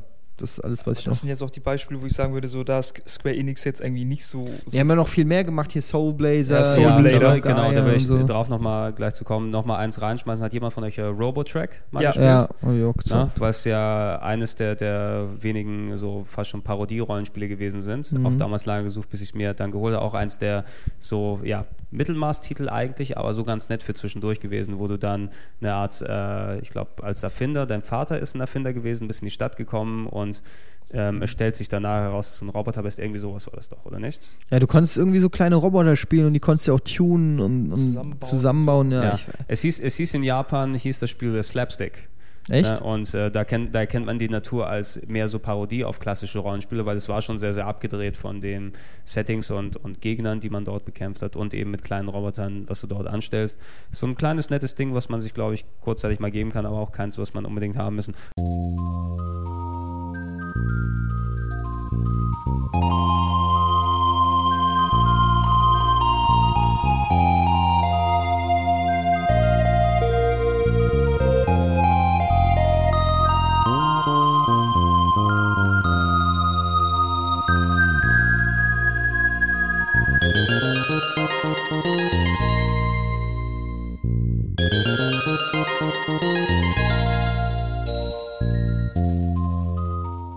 Was du äh, aber angesprochen hast, die, die wirklich ganz, ganz große Reihe und ist, das ist Enix ja gewesen. Ne? Ja, die, Enix ist- Die, die ähm, ja, man wird heutzutage sagen, wohl die Slow, Soul Blazer Trilogie.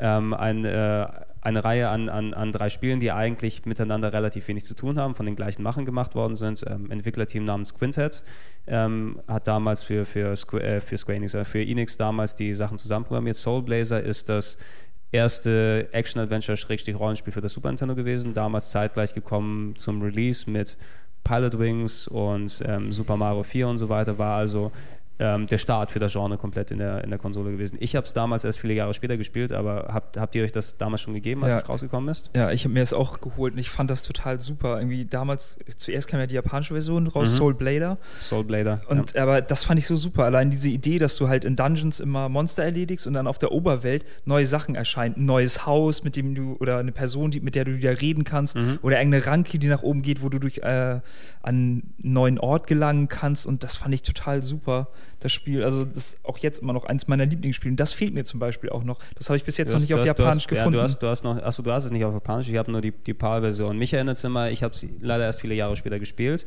Ähm, ich hätte es damals wahrscheinlich auch ganz cool gefunden, äh, so wie es gekommen ist. Mir hat es sehr daran erinnert an, an die Dark Cloud-Serie. Ähm, dass du in einem Dungeon bist und dort Gegner bekämpfst und dort Elemente freischaltest, wo du dir, ähm, ja, was weiß ich, so Stadtbewohner, die gefangen Ja. sind und die dann auf einmal dann wieder die Stadt mit Leben auffüllen. Daher haben die das. Es ist wahrscheinlich, ja, man, man spekuliert, dass welche Leute von Quintet bei den Dark Cloud-Spielen mitprogrammiert haben. Es ist ja Level 5 mittlerweile. Ja. Und äh, Quintet, 5, Level 5. Würde die, passen. kö- könnte, könnte dann dementsprechend passen, aber ich, ich liebe die Dark Cloud-Spiele alle beide und wenn es Dark Cloud 3 geben würde, würde ich alle Konsolen kaufen, die es dafür gibt. Ja, weil es, es ist so mein Must-Have-Titel, wo ich dann hier dann vorm, vorm Computer sitzen würde, wenn es angekündigt wird und sage, yes, yes, fuck yeah. Ja, hast du mal ähm, Soul ich habe die auch, gespielt? ich habe ich hab die alle. Illusion of Gaia, Illusion of Time, Mhm. waren die anderen beiden, ne? Äh, Illusion of Gaia Time ist Teil 2, der zweite. Ja. Ähm, ich habe die alle gespielt. Ich fand die aber alle immer so. Also ich fand, das waren so solide Action-Adventures, aber die haben mich nie so richtig gepackt. Ich kann aber auch jetzt gar nicht mehr so sagen, was es war. Ich glaube, dass mir da auch so ähnlich wie bei Zelda, das war immer so das Benchmark und alles andere irgendwie, was dann nicht so war, war dann auch Mhm. gleich irgendwie schlecht. Also ich habe, ich erinnere mich, ich weiß nur, dass es immer sehr viel Hack and Slay war, wenig Rätsel Mhm, ja. und irgendwie die Story, also die Stories mich auch nie so wirklich interessiert haben. Mir haben auch die Helden nicht gefallen. Es waren, glaube ich, irgendwelche blonden Bubis oder so.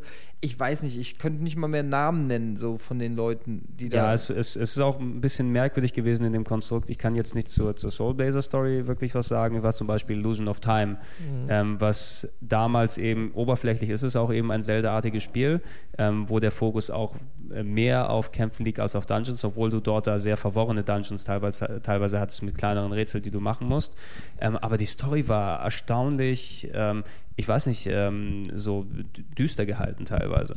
Du hast dann irgendwelche Geschichten, dass du dann, dann flüchtest und die, die versuchen dort immer dann, ähm, die, die, die Macher dann Themen reinzuarbeiten von wegen Aufopferung oder ähm, was weiß ich, du hast dann ein kleines Schwein, was mit dir mitgeht, das sich von alleine ins Feuer stürzt, damit irgendwelche afrikanischen Buschmänner was zu essen haben, damit sie dich nicht aufessen. Und solche ganz, ganz merkwürdigen und komischen Geschichten, wo Leute dann verhungert sind auf See und die dann deren Leiche über Bord geworfen werden musste und Kannibalen und ähm, Sklaven, die gehalten werden in der Stadt, wo dann die nach Gold irgendwie suchen müssen. Es war sehr, sehr merkwürdig für ein Super Nintendo-Spiel, fand ich sehr, sehr komischen Thematiken, die dort angeschnitten wurden. Der Rest, ich habe es gerne gespielt, der Rest des Spiels ist aber jetzt nicht so berauschend, dass man sagen würde, das war eines der, der Super-Highlights gewesen. Illusion of Time speziell oder Illusion of Gaia, wie man es kannte. Viel,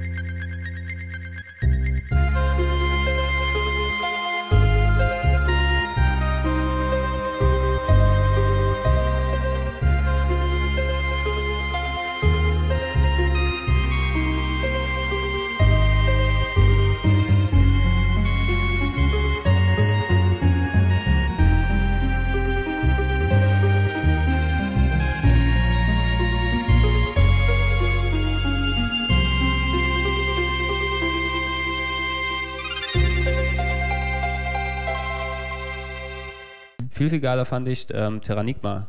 weil das war äh, Soul Blazer 3 oder ähm, quasi Illusion of Gaia 2, wie wir es meist auch damals genannt haben, Terranigma, ähm, was das Konzept weitergeführt hat, dieser Spieler, ein Action-Adventure mit ein bisschen wenig Fokus auf Rätsel. Aber Terranigma hatte, fand ich, für, für meine, von meiner Seite aus eine der besten Grafiken auf dem Super Nintendo, also sehr, sehr bunte Locations. Ähm, du hattest auch eine echt gute Story, die dort dann ähm, drumherum gegangen ist von ähm, quasi auch wieder Selbstaufopferung und so typische Geschichten. Aber das ist, äh, ohne da so groß spoilen zu wollen, äh, eins, äh, eine der wenigen Abspende, die ich auf Videokassette aufgenommen habe, nachdem ich es durchgespielt habe. Und wo ich mich nicht schäme, dazu sagen, dass ich sogar die eine oder andere Träne vergossen habe am Ende. Ja, also, Ede guckt gerade so, ja, kannst du dir gut vorstellen wahrscheinlich, ne? Dass, dass ich dann zu sowas dann neigen will. Nee, aber ey, das, Ja. war, das war ein Ding, das hat, das fand ich gut. Und das war auch gut dann aufgebaut von der Story. her. Nicht zuletzt, weil ich am Endgegner zweieinhalb Stunden hing, weil ich unterlevelt war. War das auch eins von den Spielen, die in so einer Big Box nicht ausgeliefert Das war eines der sind, letzten, Ne? die in der, Big Spo in der Big Box gewesen sind, mit Spieleberater und allem drum und dran. Und äh, sehr, sehr geil fand ich drin zusätzlich eben noch, es hatte wirklich ein sehr, sehr großes SimCity-Element mit dabei. Du hattest nicht nur eine Stadt, die du selber aufbauen kannst, sondern du konntest wirklich dann über die ganze Welt hinweggehen und konntest dann Leute holen, die in deiner Stadt dann gewohnt haben. Und du hast dann von einer Siedlung konntest du eine, eine Multimetropole dort aufbauen mit Hochhäusern und allem drum und dran, wo du deine eigene Wohnung dann drin hattest. Das war so ein geiles Element, was da nochmal dazugekommen ist. Da Fand fing ich- das schon an mit dem super. Genre-Mix. Ganz, ganz furchtbar. Ja, es ist, ey, Terranigma, da kann man nichts Schlechtes gegen sagen. Alles geil. Alles geil. Hätte ich das gewusst, geil. hätte ich doch glatt mein Illusion of Gaia T-Shirt Ey, heute Terra- angezogen. Ne? Nee, Terranigma habe ich nicht mehr gezockt, weil ich schon von den ersten beiden nicht so begeistert war. Deshalb. Ja, hast ein bisschen was verpasst. Ich glaube, heutzutage Ja, kann kann man es sich auch nicht mehr so toll geben. Es macht immer noch Spaß, aber es ist jetzt keins, wo ich sagen würde, hey, alle stehen und liegen lassen und sofort zocken. Ich finde es immer noch geil. Das originale Terranigma.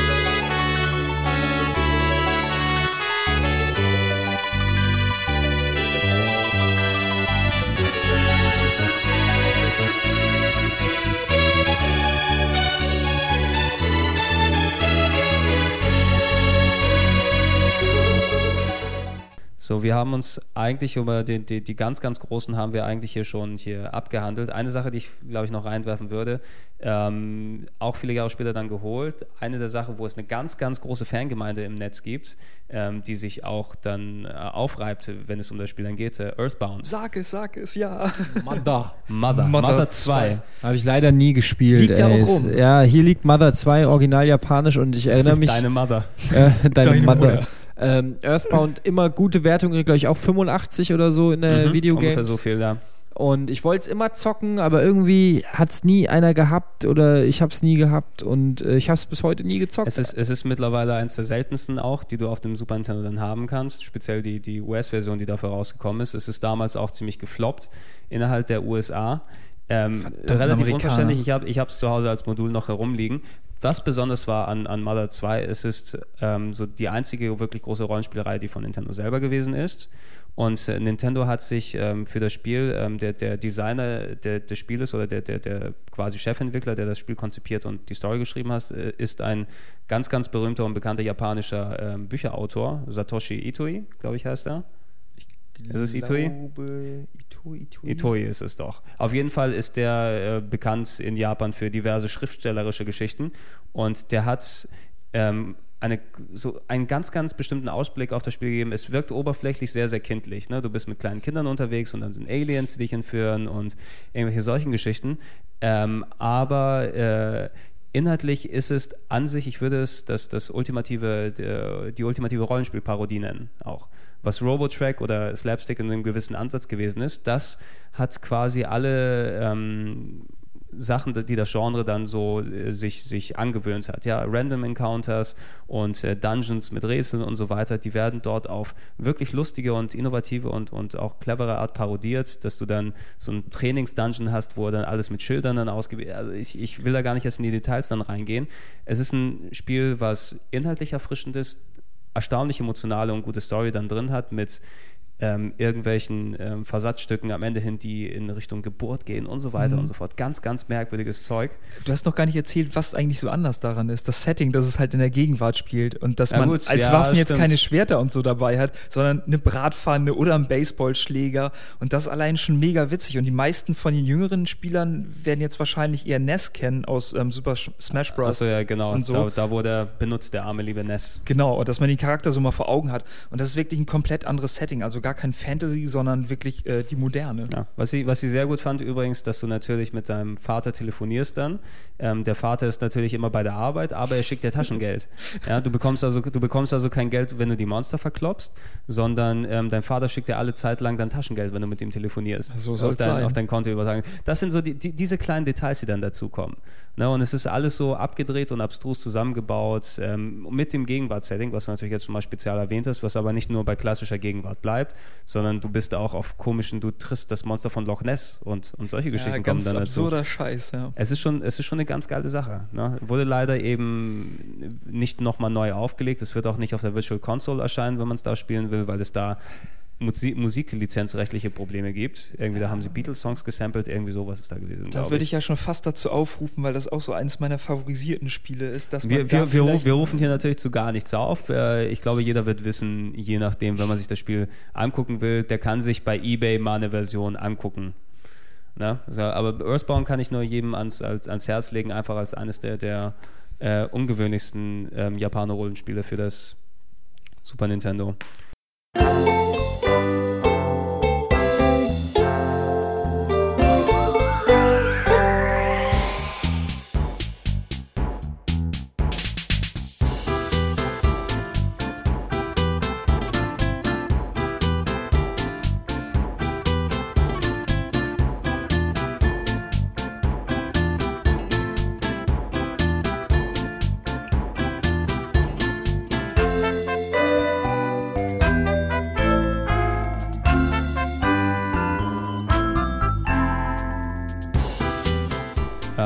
Rein von, von, von den äh, vielen Sachen aus gesehen, die es auf dem Super Nintendo gegeben hat, natürlich die meisten Sachen, die wir gespielt haben, entweder als PAL-Version oder als OS-Version, hat es gegeben. Es gab natürlich eine ganz, ganz große Reihe an Japan-exklusiven Spielen, die natürlich aber uns eher ja, weniger ähm, tangiert haben, weil wir wussten ja Zum Beispiel ein Teil- Shining Force, Feder genannt. Kennt das Feder? jeder? War das das Shining gespielt. Force Feder? Ähm, ich habe davon Force, gehört, ja. aber ich hatte es leider nie auf dem. Super Nintendo, aber Mhm. da war auch schon die Fire Emblem Serie, die man sich dann geholt hat. Das waren irgendwie auch ziemlich große Module, aber das sind ja eher auch so ja, Na gut, das ist der, also Feder war ja mehr strategiemäßig dann auch, ne? Also Ja, wie, Shining, wie, Shi- wie äh, Shining Force, ich glaube, das Rollenspiel war nicht mehr so vorhanden. Wenn ich mich Nee, das war eigentlich wirklich nur noch Strategie, so ähnlich wie Fire Emblem, wo halt auch ein bisschen Geschichte ist, aber man einfach nur irgendwie auf Feldern rumzieht dann die Figuren. Eben, ja, ja. Es, und es gibt acht Milliarden äh, wirklich an, an Rollenspielen, wo ich dann auch gesagt hätte, ich hätte Bock gehabt, die hierzulande mal zu spielen, wie von Squaresoft und Bahamut Lagoon, was ähm, ein, ein, ein Strategie, ja, Romancing Saga. Romancing Saga Teil 1, 2 und 3 Auch noch mal äh, hast du hierzulande auch nie wirklich gehabt. Oder ähm, andere Sachen wie Star Ocean 1, Tales of Fantasia. Tales of Fantasia wollte ich auch nochmal sagen, dass das auf jeden Fall auch immer noch super aussieht und ich weiß gar nicht, für was wurde das später nochmal umgesetzt? Für die Äh, Playstation? Tales of Fantasia gibt es für Game Boy Advance, für die PlayStation 1, für die PSP, auch eins dieser multifach übersetzten Spiele. Ja, weil da ist es auch ein bisschen aufgebrochen, dieses ganze äh, Fantasy-Gedöns, was man sonst so kennt von, von den Rollenspielen. Und das Kampfsystem auch ein bisschen anders. Also, Mhm. Mhm. Ja, ja, das, das ist echt ein, ein aufregendes Zeug, was es gibt. Also äh, speziell einige Sachen, die wir hier gerade angesprochen haben, das war äh, eine Sache, die mich dann als, als ähm, Japanisch-Spieler-Nerd dann gefreut hat, der keine Ahnung von Japanisch hat, dass die Leute eben langsam mit Mitte der 90er oder Ende der 90er an, angefangen haben, ähm, Privatspiele zu übersetzen im Internet. Das heißt, es gab ja mittlerweile dann die Ära, dass ähm, diese ganzen Auslesegeräte, wie manche die besessen haben für das Super Nintendo oder für das Mega Drive, dass man sich die Spiele vom Modul auf Diskette raufziehen konnte. Das heißt, man hatte die Möglichkeit, ähm, die Spiele waren als Datei vorhanden auf dem Computer. Und was einige dann gemacht haben, haben gesagt, wir schauen uns diese Datei an. Oh, da sind die ganzen Stellen, wo der Text drin steht. Lass daraus mal englischen Text machen. Und die haben die, die, die ROMs, wie man die, die, die äh, runtergeladenen von den Modulen, die, die Spiele dann nennt, so umfunktioniert, dass du da auf einmal komplett englische Spiele hattest, die nie wirklich übersetzt wurden. Wie zum Beispiel das allererste eben ein Final Fantasy V, was uns hier komplett entgangen ist, was wir dann nie spielen konnten, konnte man erstmals dann in Englisch spielen. Viele Jahre bevor es dann offiziell übersetzt wurde, was auch eine ganz coole Sache gewesen ist, äh, Das wurde echt übersetzt, das wusste ich gar nicht. Final Fantasy V gibt es ja seit Anfang 2000 als offiziell übersetzte Version für die PlayStation 1. Plus für den Game Boy Advance und so weiter. Aber das ist dann eben erst 5, 6, 7 Jahre passiert, nachdem es ähm, bereits die, die Internetfassung gegeben hat. Mhm. Und äh, diese Möglichkeit, dass du übers Internet dann Privatübersetzung spielen kannst, also was, was zuletzt zum Beispiel endlich mal die Möglichkeit gehabt, äh, Police Nauts zu spielen. Yeah. Snatcher Teil 2. Na, über Snatcher haben wir uns ja auch dann ausführlich unterhalten. Nicht nur dein Internet-Nick, sondern auch eins der besten Spiele, die je gemacht wurden. Grafik-Adventure für das Mega-CD. Teil 2 wurde zum Beispiel auch nur für den Saturn ausgegeben. Der wurde auch privat übersetzt. Fan-Translations, wie man es sozusagen nennt. Na, und dadurch hast du die Möglichkeit, eben viele geile Spiele zu spielen, die teilweise auch in echt guter Qualität dann übersetzt werden. Also die brauchen sich dann auch nicht zu verstecken vor dann ähm, den, den professionellen Übersetzerteams, die sowas hätten machen können. Und während der Super Nintendo-Ära ist es eben sowas gewesen. Du kannst mittlerweile eben ein Bahamut Lagoon auf Englisch spielen. Oder ein, ein Secret of Mana 2 oder Seiken Densetsu 3, Mhm. wie man es nennt. Ähm, und auch zum Beispiel die alten Dragon Quest-Spiele, die mittlerweile natürlich auch neu aufgelegt wurden für Game Boy und so weiter und so fort, gibt es dort auch in privater Übersetzung. Also wer dann durch die ganzen offiziellen Super Nintendo Rollenspiele gegangen ist und immer noch dann Interesse hat, sozusagen da sich was in Ruhe anzugucken, ey, man findet echt viel großes und, und äh, unterschiedliches Zeug, was man bestimmt noch nicht gespielt hat. Damals Ja. waren die Texte ja auch noch nicht so lang jetzt bei einigen Spielen oder nicht so wichtig wie jetzt heutzutage. Ich glaube, wenn man jetzt irgendwelche Spieler übersetzen müsste, da sitzt man dann auch schon ein bisschen länger dran. Ja, ich bestehe dann aber auch darauf bei sowas, ich, äh, ich freue mich immer, wenn jemand so eine Privatübersetzung macht. Was ich aber auf den Tod nicht ausstehen kann, ist, äh, wenn dann die, ähm, die Japano-Nazis dann ankommen und meinen müssen, die müssen jedes Wort Wort für Wort aus dem Japanischen übersetzen.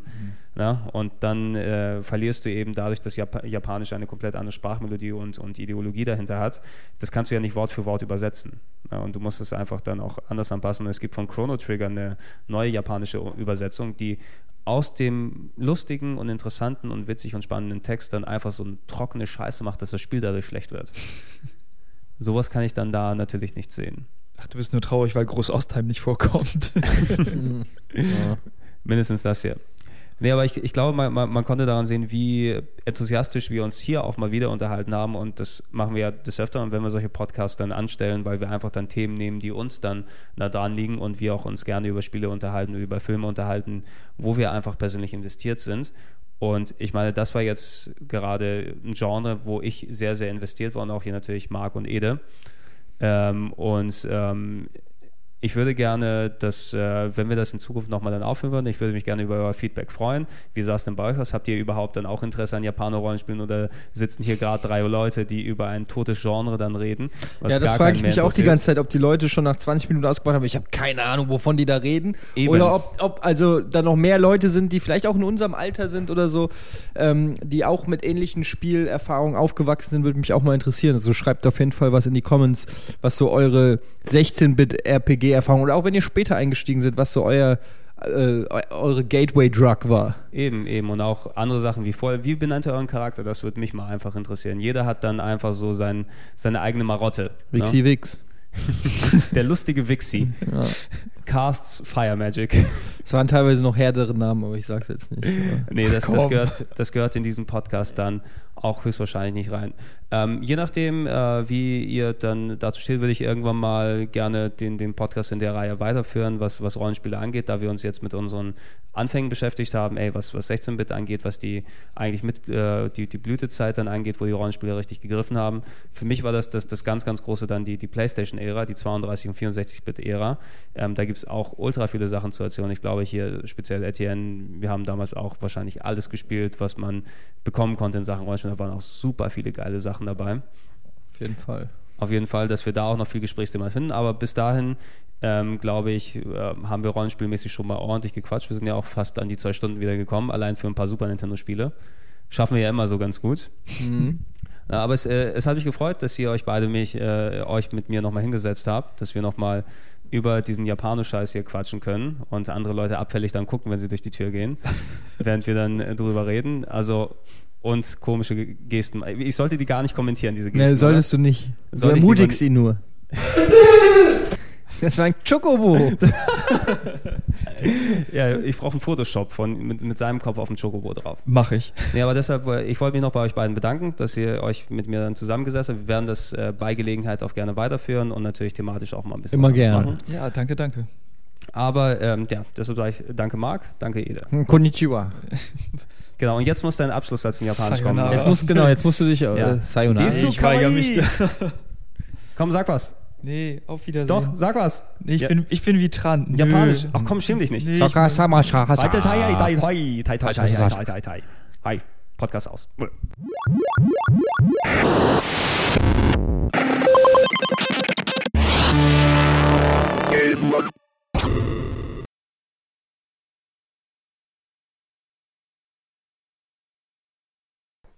So, wie ihr an diesem Podcast gerade gemerkt habt, konnte ich mich diesmal nicht wirklich zurückhalten, was äh, speziell die Musik angeht. Ich habe mich zwar da bemüht, möglichst kleine Samples einzuspielen, aber letzten Endes gemerkt, dass ich echt nicht mal ansatzweise äh, den kleinsten Prozentteil meiner, meiner wirklich ja, größten Lieblingsmusik auf dem äh, Super Nintendo und bei 16-Bit-Rollenspielen wirklich reintun konnte.